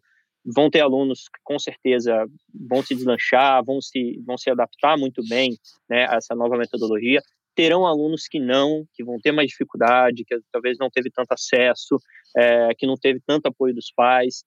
Então, né, medir realmente, né, é, individualmente, que nada mais é do que um, uma avaliação diagnóstica, é algo que as escolas já sabem fazer para trabalhar realmente é, é, é, esses gaps, essas lacunas, essas dificuldades. Quer dizer, você não vai precisar rever o conteúdo inteiro. Você fez um bom trabalho no, no, no remoto, você não precisa dar o conteúdo inteiro de novo. Você faz essa avaliação, verifica que idealmente você vai ter muitos alunos que nem vão precisar dessas reposições. E aí você vai conseguir o quê? Vai conseguir trabalhar até para uma turma menor, né? Uma turma diferenciada ali, de repente alunos especiais, alunos com, com mais dificuldades, né? Aulas de reposição ou, ou, ou aulas de reforço, tá? E, é, sobre, e sobre isso, é interessante que você está falando. Você está falando é, sobre a questão da avaliação, né? Desculpa, complemento depois eu faço a pergunta. Não, não, pode. Vamos lá. É, você falou sobre a questão da avaliação. Os professores vão se sentir super desafiados, terão um grande desafio daqui em diante no que diz respeito à avaliação. Como que a gente vai saber se o aluno absorveu ou não absorveu é, esse conteúdo durante o período de afastamento? Legal. O... Essa, essa é. você, você começa essa que eu quero passar essa para o Juliano. Tá. Bom, rapidinho, na verdade, acho que até durante esse período os professores podem fazer avaliações, tá? Não, não é porque só não está dentro da escola que, que, os, que os professores não podem né, é, é, fazer essas avaliações. E assim, abrir um pouco a cabeça, esquecer esse, né, esse preconceito, ah, mas o aluno vai estar tá colando, vai estar tá confiando. Gente, né, a gente está numa fase de aprendizagem totalmente diferente, totalmente nova. Né, essas avaliações que, que você vai estar tá fazendo são, são avaliações realmente assim, de, de, de né, que a gente chama de formativa, né, que, que tem mais um intuito para o aluno para o aluno se conhecer, saber onde estão as suas dificuldades, saber onde estão seus erros, onde ele precisa melhorar. E, obviamente, quando, quando voltar, né, é, é, quando essas aulas voltar, você faz as avaliações é, é obrigatórias, né, do, recomendadas pelo MEC, é, exigidas pelo MEC, que, que são as avaliativas, né, é, para realmente fazer a passagem de ano do aluno, né, mas tem muita coisa que você consegue fazer durante esse período. Vai Juliano. Lá, Juliano. Eu vou, eu vou tentar materializar um pouco o que o Romulo falou e também colocar alguns, alguns pontos um pouquinho mais profundos para dimensionar. Por exemplo, o Conselho Nacional ele, ele fala de uma determinação global. Né? Ele falou que, ok, serão contabilizados como horas, mas as secretarias estaduais de educação vão determinar o que equivale. Então, ele, ele cita várias possibilidades. Ele cita a aula síncrona, a aula assíncrona, a atividade de pesquisa, a atividade de discussão, a atividade de fórum, a atividade de chat, a atividade de, de prova, de avaliação. Então, nesse sentido, para eu responder a sua pergunta, Ivan, sobre avaliação, deixa eu tentar criar uma manhã de aula. Eu vou criar, hipoteticamente, aqui uma manhã de aula remota.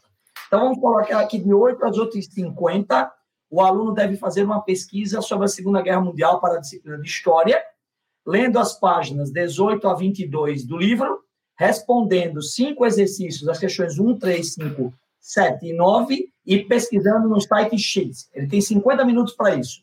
E, ao final dos 50 minutos, ele deve produzir um texto sobre as perguntas da Segunda Guerra Mundial e responder aquelas cinco questões. A foto desse texto, ou esse texto em Word, e a foto das cinco questões respondidas é a evidência da atividade executada dos 50 minutos. De 8h50 às 9h40, ele vai ter uma aula síncrona.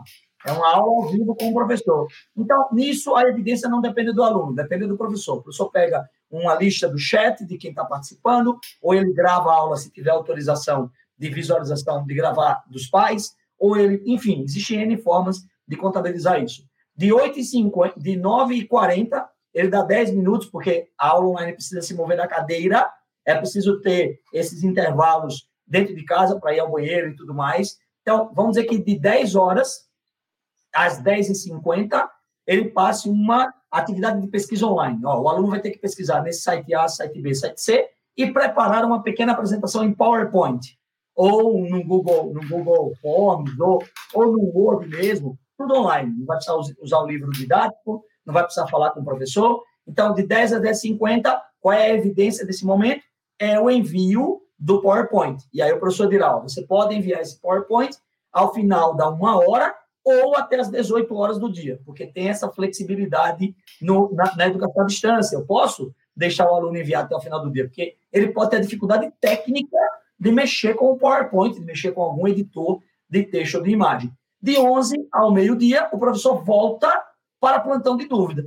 E aí o aluno que tiver dúvida vem e o que não tiver fica estudando o material do dia junto do professor. Então o professor não vai estar dando aula, vai ter as 15, 20 crianças dentro da plataforma online e ele vai atender. Maria, qual é a sua dúvida? João, e o restante dos alunos continua estudando ou terminando as tarefas daquela manhã ou aprendendo com os colegas que estão tirando dúvida. Então, eu preenchi aqui quatro horas aula ao longo de uma manhã com uma atividade com o livro material didático, uma atividade de aula síncrona, uma atividade de pesquisa online, produção de apresentação e uma atividade de plantão de dúvidas e continuidade dos estudos. Então, aqui, registrado numa caderneta escolar, quer seja digital, quer seja física, é provavelmente a evidência que a Secretaria de Educação vai pedir para provar que você executou a aula. E aí, a sua pergunta, Ivan, foi sobre como é que eu avalio que o aluno aprendeu nesta manhã. Então, a gente fala aqui em educação, em pedagogia, o aluno produz artefatos com o que aprende. Uma prova é um artefato, um, uma, um cubo feito com papelão é um artefato, um, um trabalho de pesquisa, um PowerPoint é um artefato. Então, os artefatos são os elementos que você vai usar como evidência da aprendizagem. É, é, eu quero só corrigir um ponto do Rômulo. O MEC não define qual é o instrumento avaliativo que você tem que usar. A gente usa no Enem uma prova, porque o Brasil tem uma tradição centenária de provas. Mas você pode simplesmente decidir que a avaliação dos seus alunos vai ser dada por entrega de trabalhos, entrega de artefatos digitais e engajamento na aula. Aí você vai dar números ou conceitos a isso. Por exemplo, todo aluno que participar na minha aula online, que fizer perguntas, que interagir no chat ou que interagir ao vivo, vai ser um ponto dessa nota final ou uma parte do conceito para ele conseguir o A ou o B dele ali naquele, naquele mês, naquele bimestre. Então, o instrumento avaliativo, nós estamos muito acostumados na escola, e, e já não é mais uma realidade tão evidente, a prova. A prova que avalia o que o aluno absorveu ou, ou aprendeu de conhecimento cognitivo. Vamos lembrar que num mundo de competências como o nosso, soft skills, functional skills, practical skills, uh, comunicação, relacionamento, socioemocional, liderança, empreendedorismo, um aluno que performar dentro de uma aprendizagem remota, de forma engajada, entregando artefatos de produção digital, tendo um espírito de pesquisa e, e crítico, se ele tirar quatro em história, pelo amor de Deus, minha gente, deixa o Império Carolíndio para lá. Vamos pegar esse pacote aqui de, de aprendizagens dele, de engajamento, de interatividade, de domínio de tecnologia, e vamos fazer uma pequena mudança no portfólio de avaliação nosso ao longo dessa etapa, porque eu tenho certeza que quando a gente voltar, não importa quando, para a escola presencial, uma das coisas que vão ter que mudar muito é o que a gente avalia. Não tenha dúvida de que um aluno disciplinado nessa etapa, é, é, a nota da prova, que tem um peso muito importante para as famílias, nós vamos sair dessa crise entendendo assim que exemplos de comportamento, engajamento, dedicação e criatividade esses alunos estão dando para nós, junto com os nossos maravilhosos professores agora. Então, eu, eu não sei se eu respondi a sua pergunta, Ivan, mas... A gente, que, a gente tem que desprender esse conceito de avaliação como prova, né? A avaliação é prova, não. Exato, tem, exato. Né? Coisa, se eu faço um Google Forms para o aluno, porque existem plataformas que permitem prova que você não, não pode abrir o browser, que o reloginho fica lá, que não é nem, que fica... Inclusive, a gente tem duas aqui dentro que fazem isso. Só que se eu boto uma prova, um Google Forms para os alunos e permito que eles pesquisem, mais do que dizer que o aluno não devia pesquisar ou procurar informação fora na web, eu tenho que fazer uma prova que estimule ele a fazer isso. Porque é isso que nós queremos, um aluno intrigante, pesquisador, um arqueólogo do conhecimento, que no lugar de eu, dizer assim, explique as fases da meiose, que aí ele abre um site e encontra, eu digo assim, qual é a função da meiose na natureza? Por que, que a meiose existe? Aí ele vai ter que levantar três, quatro, cinco informações, hipóteses, colocar lá, e com a web na mão, com o computador aberto na frente, isso é um, definitivamente um admirável mundo novo. Eu estou extremamente empolgado com esse momento. Aldous Huxley. Aldous Huxley. É, é, eu peguei o nome, mas não pego o conteúdo, tá? Eu peguei o nome do livro, mas não pego o conteúdo, que o conteúdo não é, não é nesse sentido. é que você falou o nome do livro, eu lembrei, porque aqui é um maluco. É, o autor é Aldous bom, maravilhoso. O livro também é muito bom, mas ele vai para um caminho não tão bom. É bem maluco uma sociedade paralela. Fala, André. Só uma frase aqui, ou um parágrafo. Ah, o que o Juliano trouxe aqui. No, no, no, mundo da educação no Brasil, se discute avaliação, modelo de avaliação, há alguns anos, há muitos anos. Então, assim, a gente poderia fazer aqui um dia inteiro de debates sobre modelos de avaliação. Né? Uh, eu estou com o Juliano quando ele diz que uh, quando a gente um dos legados dessa pandemia, uh, desse momento, pode ser a gente sair dessa fase com de forma implantada já com novos modelos de avaliação. Tá?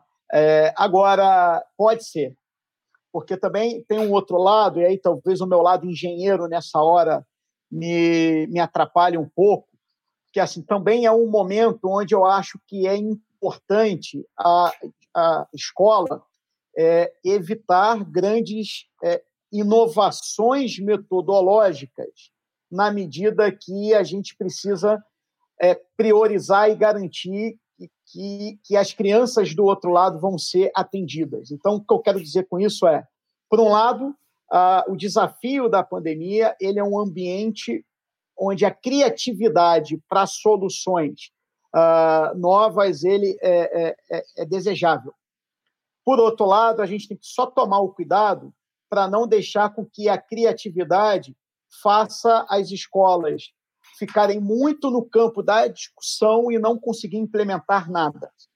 Tá? Então, a escola que conseguir trazer para o teu debate um novo método de avaliação e implementar e aproveitar a, a, o período de disrupção para isso, perfeito, nota 10. Mas muito cuidado para não cair na tentação de ficar com discussões importantes e não conseguir implementar nada porque a gente também não tem tempo a perder. Acho que só essa, essa, esse contraponto aqui, não discordando do Juliano, concordo totalmente, mas só chamando a atenção para as escolas não caírem na tentação de, no final da, do período, não conseguir é, produzir nada em relação à avaliação.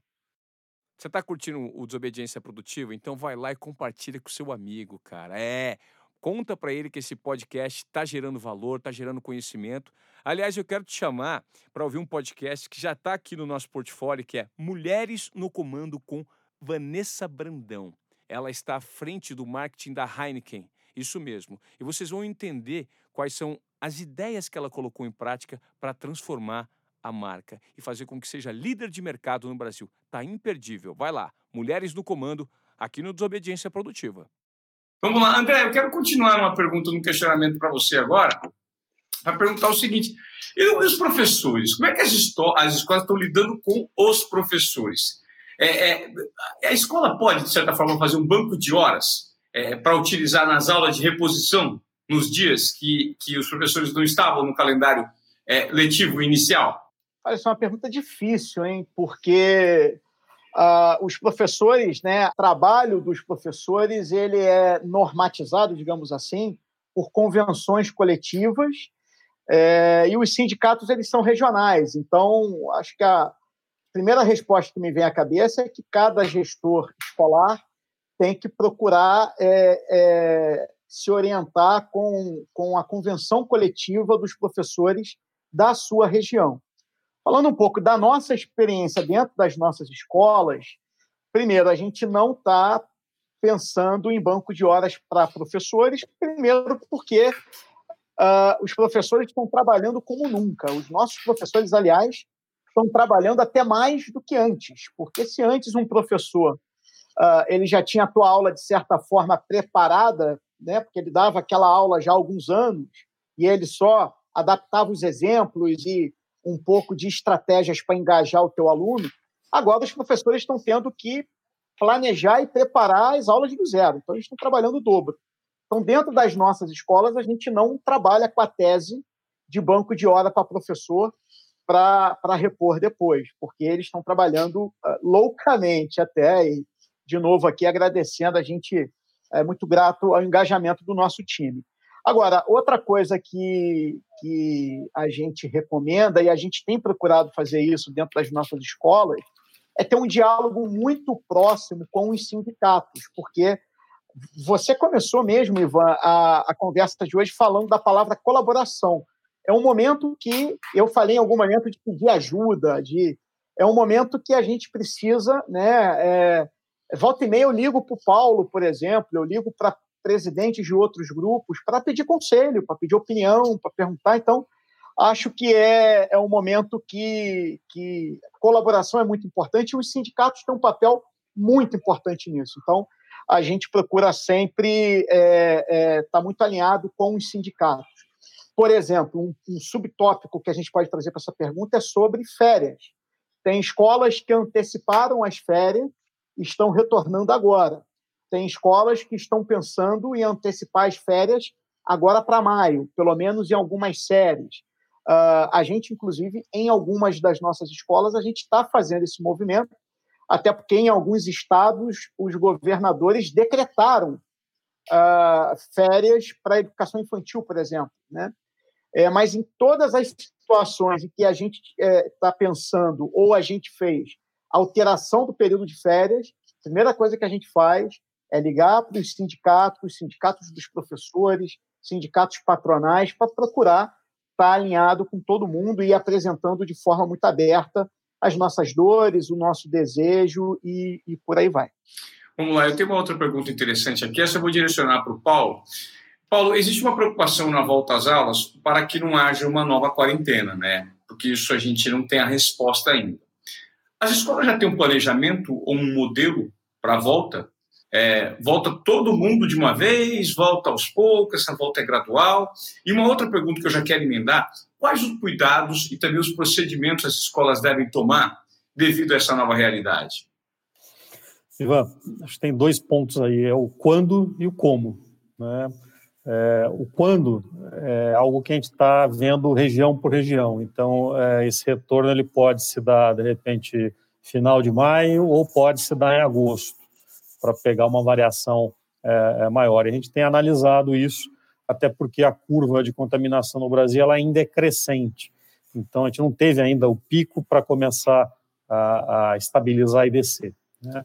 Quando a gente olha o, o como, a gente tem é, olhado para fora, e sim, respondendo, né, as escolas têm é, montado planejamentos para fazer isso, seguindo algumas orientações já é, de algumas secretarias de, de, educação, secretarias estaduais, é, e olhando a experiência fora. E aí nós vamos ter que, que aguardar um pouco como vai ser se desenrolar aqui. Por quê? Se a gente olhar para fora, por exemplo, é, Dinamarca e, é, perdão, Israel e França é, retornaram gradualmente com a educação infantil, foram os primeiros. Então, está vendo educação infantil, anos iniciais. É, se você for para a Alemanha, eles estão retornando gradualmente, começando pelo, pelo high school, pelo ensino médio. É, então, tem, são características é, é, é distintas, e nós vamos ter que ver como, é, nós vamos, se nós vamos ter alguma orientação das autoridades aqui, ou se, se não. esse, esse retorno, ele tem algumas questões também da, da o, olhando as autoridades de saúde, né? É, que vão de é, distanciamento social até como nós vamos fazer a prevenção disso. É, olhando a prevenção, nós vamos ter que estar usando é, equipamento de proteção individual e equipamento de proteção coletiva dentro das escolas, que é algo que a gente não fazia. Então, máscara é um exemplo disso. É, muito provavelmente, daquilo que nós estamos vendo fora, e nós já estamos nos preparando para isso, é, alunos, colaboradores terão que estar é, usando máscara. Né? É, medição de temperatura, é, ela deve ocorrer, não deve? A gente tem consultado especialistas, né? É um dos pontos que, que, que existe dúvida. Fora o pessoal, em alguns locais está utilizando, outros, outros não, mas vamos assumir que aqui nós vamos medir a temperatura dos alunos quando chegam, durante metade da, da do turno das aulas e ao final. É, nós vamos ter que ter os equipamentos para medição à distância, talvez um por sala. Tudo isso são investimentos que têm que estar preparados, né? não são equipamentos baratos, a gente está utilizando. É, é, a questão de higienização. Durante a aula, então, a cada duas horas, para, vai higienizar, lavar as mãos, por exemplo, os alunos, é, ou e trocar a máscara. É, durante o final dos turnos, vai ter que ter uma higienização diferente. Então, tudo isso está sendo já é, estudado e preparado, até porque tem algumas secretarias sinalizando que querem voltar aí no final de, de maio. E o último ponto que eu deixei para o final, que é o mais importante, talvez o mais impactante, é o distanciamento social. Se a gente olhar um distanciamento de um metro ou dois metros é, das crianças dentro de sala de aula, é, nós vamos ver que provavelmente as salas têm que ter metade do número de alunos que elas têm hoje. Né?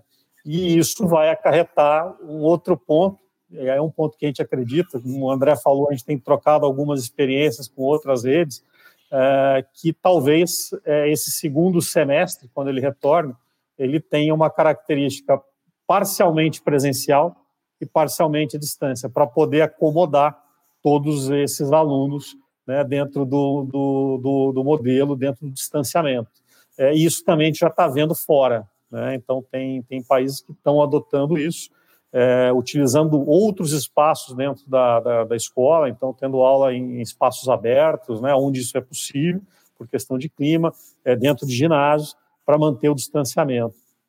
É, então, é, é, um ponto assim, quando, é, é, acho que foi o André que colocou, a gente tem que estar tá, é, preparado, talvez, eu acredito nisso, para ter parte das aulas no modelo digital, talvez do meu ponto de vista, com certeza até o final desse ano. Talvez, dependendo do que tiver de vacina, até o final do ano que vem.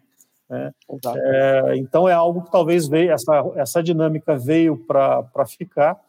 Obviamente, tudo que eu falei depende de como as autoridades vão, vão regulamentar no âmbito estadual, no âmbito é, municipal, mas é, sim, a gente está preparado e hoje olhando muito para fora no que está acontecendo é, nos países que já atingiram o pico e estão descendo é, na, na curva de contaminação. É, um comentário aqui do Daniela Lopes, ela diz que esse retorno será muito delicado, especialmente para as crianças menores. Emendando nessa sua resposta, além desses procedimentos que você citou, existe uma preocupação de crianças, né? Crianças com pessoas do grupo de risco dentro de casa. Algumas escolas e sindicatos estão discutindo essa possibilidade de uma fase de adaptação para ter aulas presencial e depois online simultâneas por um período. Juliano Costa, você acredita que isso é viável? E se sim, como seria feito?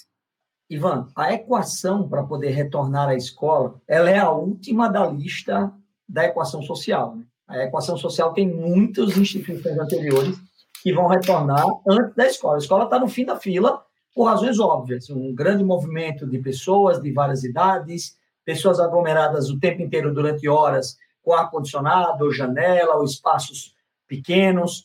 É, essa estrutura da escola, que é muito parecida, por exemplo, com a estrutura do shopping, é, esse, esse fenômeno ele vai ter que ser o último da fila. E ele vai ter que ser o mais cuidadoso. Se, por um, por um lado, as pessoas vão levar as crianças, por exemplo, para a escola e para os pais saírem para o trabalho. Aí os pais que vão estar no trabalho vão estar submetidos ao risco, obviamente, de contaminação, com as crianças que vão para a escola. Então, nós estamos vendo agora, na experiência na China, né, nós temos braços na China, braços, e esse braço na China, o que é que já tem escola que abriu, deu 15 dias de aula, apareceu aluno com, com Covid, fechou de novo, porque imediatamente aquele, aquele círculo ali, apesar das crianças terem é, tomado várias precauções, é muito difícil. O material didático que você manipula, a lancheira que leva para a escola, tudo isso você teria que descontaminar da porta ao banheiro da escola inteira, todas as vezes em que troca o grupo de alunos, no turno da manhã, no turno da tarde, no turno da manhã do outro dia. Então, essa operação é quase uma operação do hospital. É quase uma operação do hospital. E óbvio que eu concordo em gênero, número igual com o Paulo, quando ele diz que a experiência lá fora vai servir de guia para a gente. Tem uma vantagem em nós termos sido um dos últimos da fila a chegar. Na, a China está do outro lado do mundo, o vírus levou um tempo para chegar aqui, porque os países estão aprendendo primeiro e nós podemos aprender com eles depois. Então, eu acredito muito que nesse momento é, estamos construindo cenários, ah, vai continuar online até o fim do ano, vai ter um modelo híbrido. São todas especulações. Todas especulações no sentido de que nós estamos fazendo exercícios que temos que fazer, somos gestores, então temos que construir cenários, cenário 1, cenário 2, cenário 3, cenário 4, mas a verdade é que nós, a cada semana, se a gente fizer essa live de novo daqui a 15 dias, nós teremos é posições novas, decisões novas, estruturas novas. Então, eu acredito sim que pode voltar, pode ser híbrido e pode não voltar. Depende completamente de como vai estar a nossa curva nas próximas semanas, de como vão ser as atitudes dos nossos governantes, a nível presidencial, a nível de governador e a nível de prefeitos. Vai depender, e essa equação é muito complexa no país tão desigual quanto o nosso, muito complexa. E bem rapidinho, vai depender muito da capacidade de testagem, coisa que o Brasil ainda não tem. É, o exemplo que você deu, Juliano, foi muito bom. Da China, que apare... testaram uma criança, ela apareceu uh, com, com, com Covid e a escola fechou. Enquanto a gente não tiver uma capacidade de testagem mínima, vai ser praticamente impossível se falar com segurança e responsabilidade de volta às aulas no modelo presencial, mesmo que híbrido. E aí, André, desculpa, eu vou complementar o ponto do André, assim, quer, vamos aquietar nossos corações, vamos trabalhar com o modelo à distância até o fim do ano, vamos nos preparar para isso. Se a gente fizer um modelo à distância bonitinho, redondinho, que funcione e que possa encaixar com as famílias voltando ao trabalho, a gente não, assim, voltar à atividade presencial é, é só uma etapa. Se a gente Acho que essa é a palavra, né? Acho que essa é a palavra, se preparar, né? Como você falou, o cenário 1, 2, 3 e 4 e se preparar? Se acontecer o melhor, ótimo. Se acontecer o pior, estamos preparados. Estamos prontos para manter a educação de pé. Até lá. Juliano, dentro do podcast Desobediência Produtiva, que eu veiculo vários tipos de, de conteúdo, é, eu tive a oportunidade de entrevistar três jovens é, que montaram uma startup na China e voltaram para cá e tem um overview muito interessante sobre o mercado chinês. Eles dizem que lá, apesar daquele governo ditatorial, onde as coisas acabam funcionando de certa forma e são orientadas pelo Estado, eles dizem que existe é, um lema que faz muito sentido com o que você falou agora, que é o seguinte: não importa se o gato é branco ou preto, importa que o gato coma o rato. Faz sentido, concorda? Qual que é o propósito? Não é educar? Importa que resolva o seu é, problema. Aquela história, eu sempre falo, eu sempre falo que não importa se o pato é macho ou fêmea, o que importa é o ovo, né? Então é, Exatamente. é mais ou menos isso. Né? Agora, para a gente terminar esse debate é, super é, aprofundado e, e, esclarecedor, é, do, ponto de vista, do ponto de vista de práticas que podemos adotar para minimizar os efeitos colaterais dessa pandemia que pegou todo mundo de surpresa. Eu gostaria de jogar essa pergunta para todos, uma rápida conclusão, que é o seguinte: é o consenso, né, que a educação vai se transformar após esse grande período de aprendizagem. Todos concordam que sim. Eu gostaria de começar pelo Romulo, a gente faz uma, uma rodada e, e termina esse bate-papo. Já se transformou, né? Já se transformou em muito. É, né, eu acho que a gente, esse, esse, grande experimento, né, que a gente que a gente está vivendo, vai realmente remodelar, não, acho que não só as escolas, não só as instituições, mas também como que os alunos, os, os estudantes enxergam a educação e, e, e, e, interagem, né, com, com ela. Realmente, assim, quem, todo mundo que trabalha, né, nesse setor de educação, eu acho que tem um, concorda um pouco quando a gente fala que educação não é daqueles setores com o maior número de inovações, né? A gente fica a gente fica um pouco atrás aí, né? É até quase um, uma disparidade, mas a gente fica um pouco atrás aí de, de muitos setores que, que, são muito mais inovadores do que a, do que a educação. E, e, e, o, e essa pandemia realmente é, veio para ajudar a quebrar muitas dessas burocracias e, e, acelerar muitos processos que, que já vem acontecendo, né? Eu vejo até os professores colaborando muito mais, né? É, muitos acabam, acabam ficando, né, assim, ficavam um pouco ali individualizados, hoje está tendo muito mais troca de experiência, vendo o que, que os outros estão fazendo, aprendendo, né, e, e às vezes sem perceber, eles aumentaram a, a, a confiança de usar a tecnologia, usar outras soluções, é, é, é, né, assim, só, só um exemplo, tem, tem muitos professores que, que adotaram, por exemplo, a, a, o modelo de sala de aula invertida, que você não, não é aquele modelo de palestra que o professor fala, fala, fala, fala, fala, fala. Quer dizer, dá o conteúdo, o aluno em casa, através de plataformas, videoaulas, né, literaturas, ele vai, estuda, aprende, desenvolve ali suas habilidades, adquire um conhecimento básico e depois se conecta com, com o professor para o quê? Para tirar dúvidas, para atividades em grupo.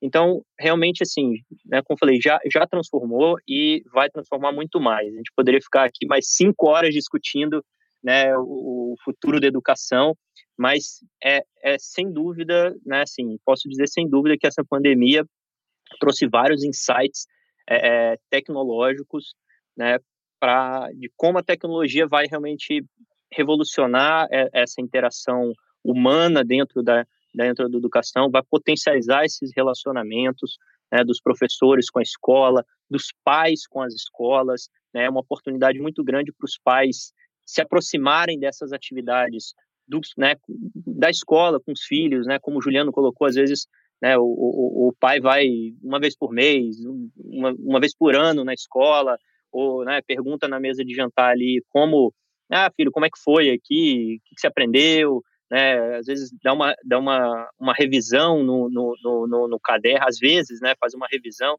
no caderno dos filhos, e, e hoje não, hoje com a tecnologia, é, o pai pode ter essa interação, essa proximidade com as instituições, com os professores, com o desenvolvimento dos filhos, quase que em tempo, em tempo real, né? Então, assim, é, é, é realmente em, em, várias frentes né, a, a, educação vai mudar. E, e, o meu ponto de vista é que o maior impacto vai ser realmente nos, nos estudantes, nos alunos, né?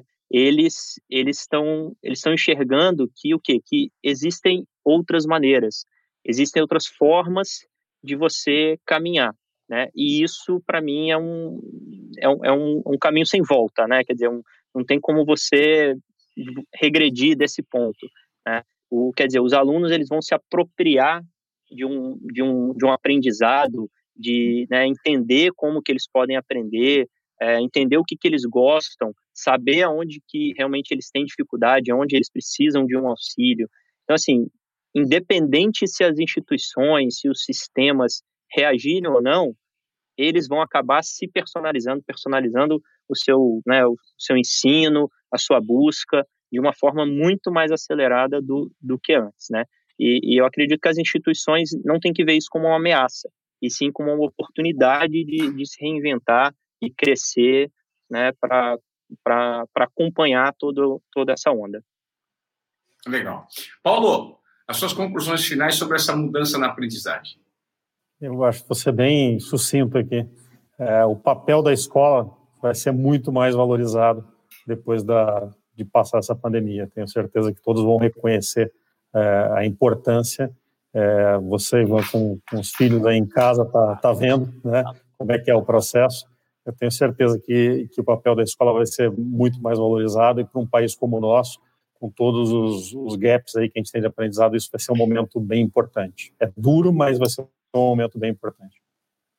Eu te confesso que eu tenho aprendido muito durante esse período, assim como os meus filhos. Essa, esse envolvimento, esse engajamento, ele é, um, é, é, é o copo meio cheio que eu sempre falo, né? Tem me ensinado também bastante. André, suas considerações? Não estou 100% com o Paulo. É, eu acho que, além das famílias valorizarem mais as escolas, as escolas, professores, alunos, famílias vão valorizar muito mais também a, a afetividade, as relações. Estamos todos morrendo de saudade também uns dos outros, e eu acho que se aprende muito também com, com a, a relação né, que se forma. Esse é um ponto. Um outro ponto, aí, extrapolando um pouco da educação escolar, mas falando da educação como um todo, a gente nunca mais vai voltar a ser como era antes em relação a, ao consumo de é, conteúdo de informação e de formação de todas as pessoas de todas as idades. Eu acho que educação agora, a partir de agora, mesmo que a gente volte a um novo normal, educação agora vai ser algo que as famílias vão consumir cada vez mais ao longo de toda a tua vida. Tecnologia vai ajudar muito para isso. E vão consumir juntas, umas com as outras, pais, filhos, irmãos, e isso é muito legal também. Desculpa, só resumindo ali o que o Paulo e o André estão falando, é, é, é, é, a educação era muito subestimada, né? Então as pessoas vão realmente valorizar e dar o seu devido valor, né? Legal, concordo com todos vocês. Juliano, a bola está contigo, é só empurrar para o gol. Eu vou, vou parafrasear aqui o Cortella. Eu assisti uma live do Cortella anteontem, uma live completamente insuspeita que ele fez com uma, uma pessoa da moda. E ele colocou uma coisa espetacular. Ele disse assim: no final de, de, toda essa crise, o mundo não vai sofrer uma mudança radical. Assim, o mundo não sofreu uma mudança radical em alguns grandes eventos. É, após a Segunda Guerra Mundial, o mundo mudou bastante, mas não foi o suficiente para mudar gigantes hábitos costumeiros e tudo mais. O movimento é pendular. Nós estávamos aqui no modelo presencial, todo mundo seguro na escola, cumprindo horários, acordando cedo, fazendo prova. O movimento foi todo para cá. Como é que nós vamos sair disso? Nós vamos sair no meio. Nós é um movimento dialético, nós vamos aprender muito, estamos aprendendo muito, e eu tenho certeza que a educação que vai sair desse processo é melhor do que a que entrou. Tá? Ela vai melhorar o que a gente fazia, vai dar valor ao que a gente tinha de mais rico na escola, que é a escola, mais do que o aprendizado, é a escola, é o convívio com os colegas, a relação que se, de confiança com o professor, é o aprendizado da vida, porque se questionava muito se a pessoa aprendia a viver na escola, e agora a gente está percebendo que ela aprendia a viver na escola, mas nós vamos ganhar, sim, é, 50 anos em 5, como dizia Juscelino Kubitschek, dessa parte do, do online, da, da expansão. A, a educação, ela ganhou novos braços. Agora, cabe a gente, quando seguir esses próximos meses e encontrar o nosso ponto de equilíbrio, como nós vamos usar esses braços. Eu sou muito confiante em relação ao uso desses braços. Eu acredito que a humanidade sempre se adapta e sempre sobrevive. Então, vamos embora que o futuro é brilhante, por mais que agora não seja. Brilhante como foi esse papo que nós compartilhamos ideias. Eu gostaria de agradecer a presença de todos vocês que acompanharam é, a gravação desse podcast e dessa live aqui com a gente, debatendo assuntos super relevantes do ponto de vista da educação. Gostaria de fazer um agradecimento especial ao Paulo Serino, ao André Aguiar, ao Juliano Costa. Rômulo, muito obrigado por toda a sua organização, por ter mobilizado a galera toda. Foi muito importante para mim também, do ponto de vista de aprendizado, de pai que está inserido em todo esse contexto que vocês é, levantaram aqui nessa discussão. E gostaria de fazer um pedido para todos vocês que acompanharam e ouviram esse podcast e essa live. Você gostou? Compartilhe com alguém. Compartilhe essa informação e siga arroba Desobediência Produtiva no Instagram e também em todas as plataformas de áudio. Você pode conferir todos os nossos produtos disponibilizados debaixo desse conceito de desobediência produtiva. O nosso objetivo é levar informação impactante e questionamentos para fazer você pensar e exercitar o posicionamento crítico. Gente, foi um grande prazer. Muito obrigado. Um abraço a todos. Um abraço. Obrigado, pessoal. Obrigado. Boa noite, gente. Tchau, tchau. Obrigado.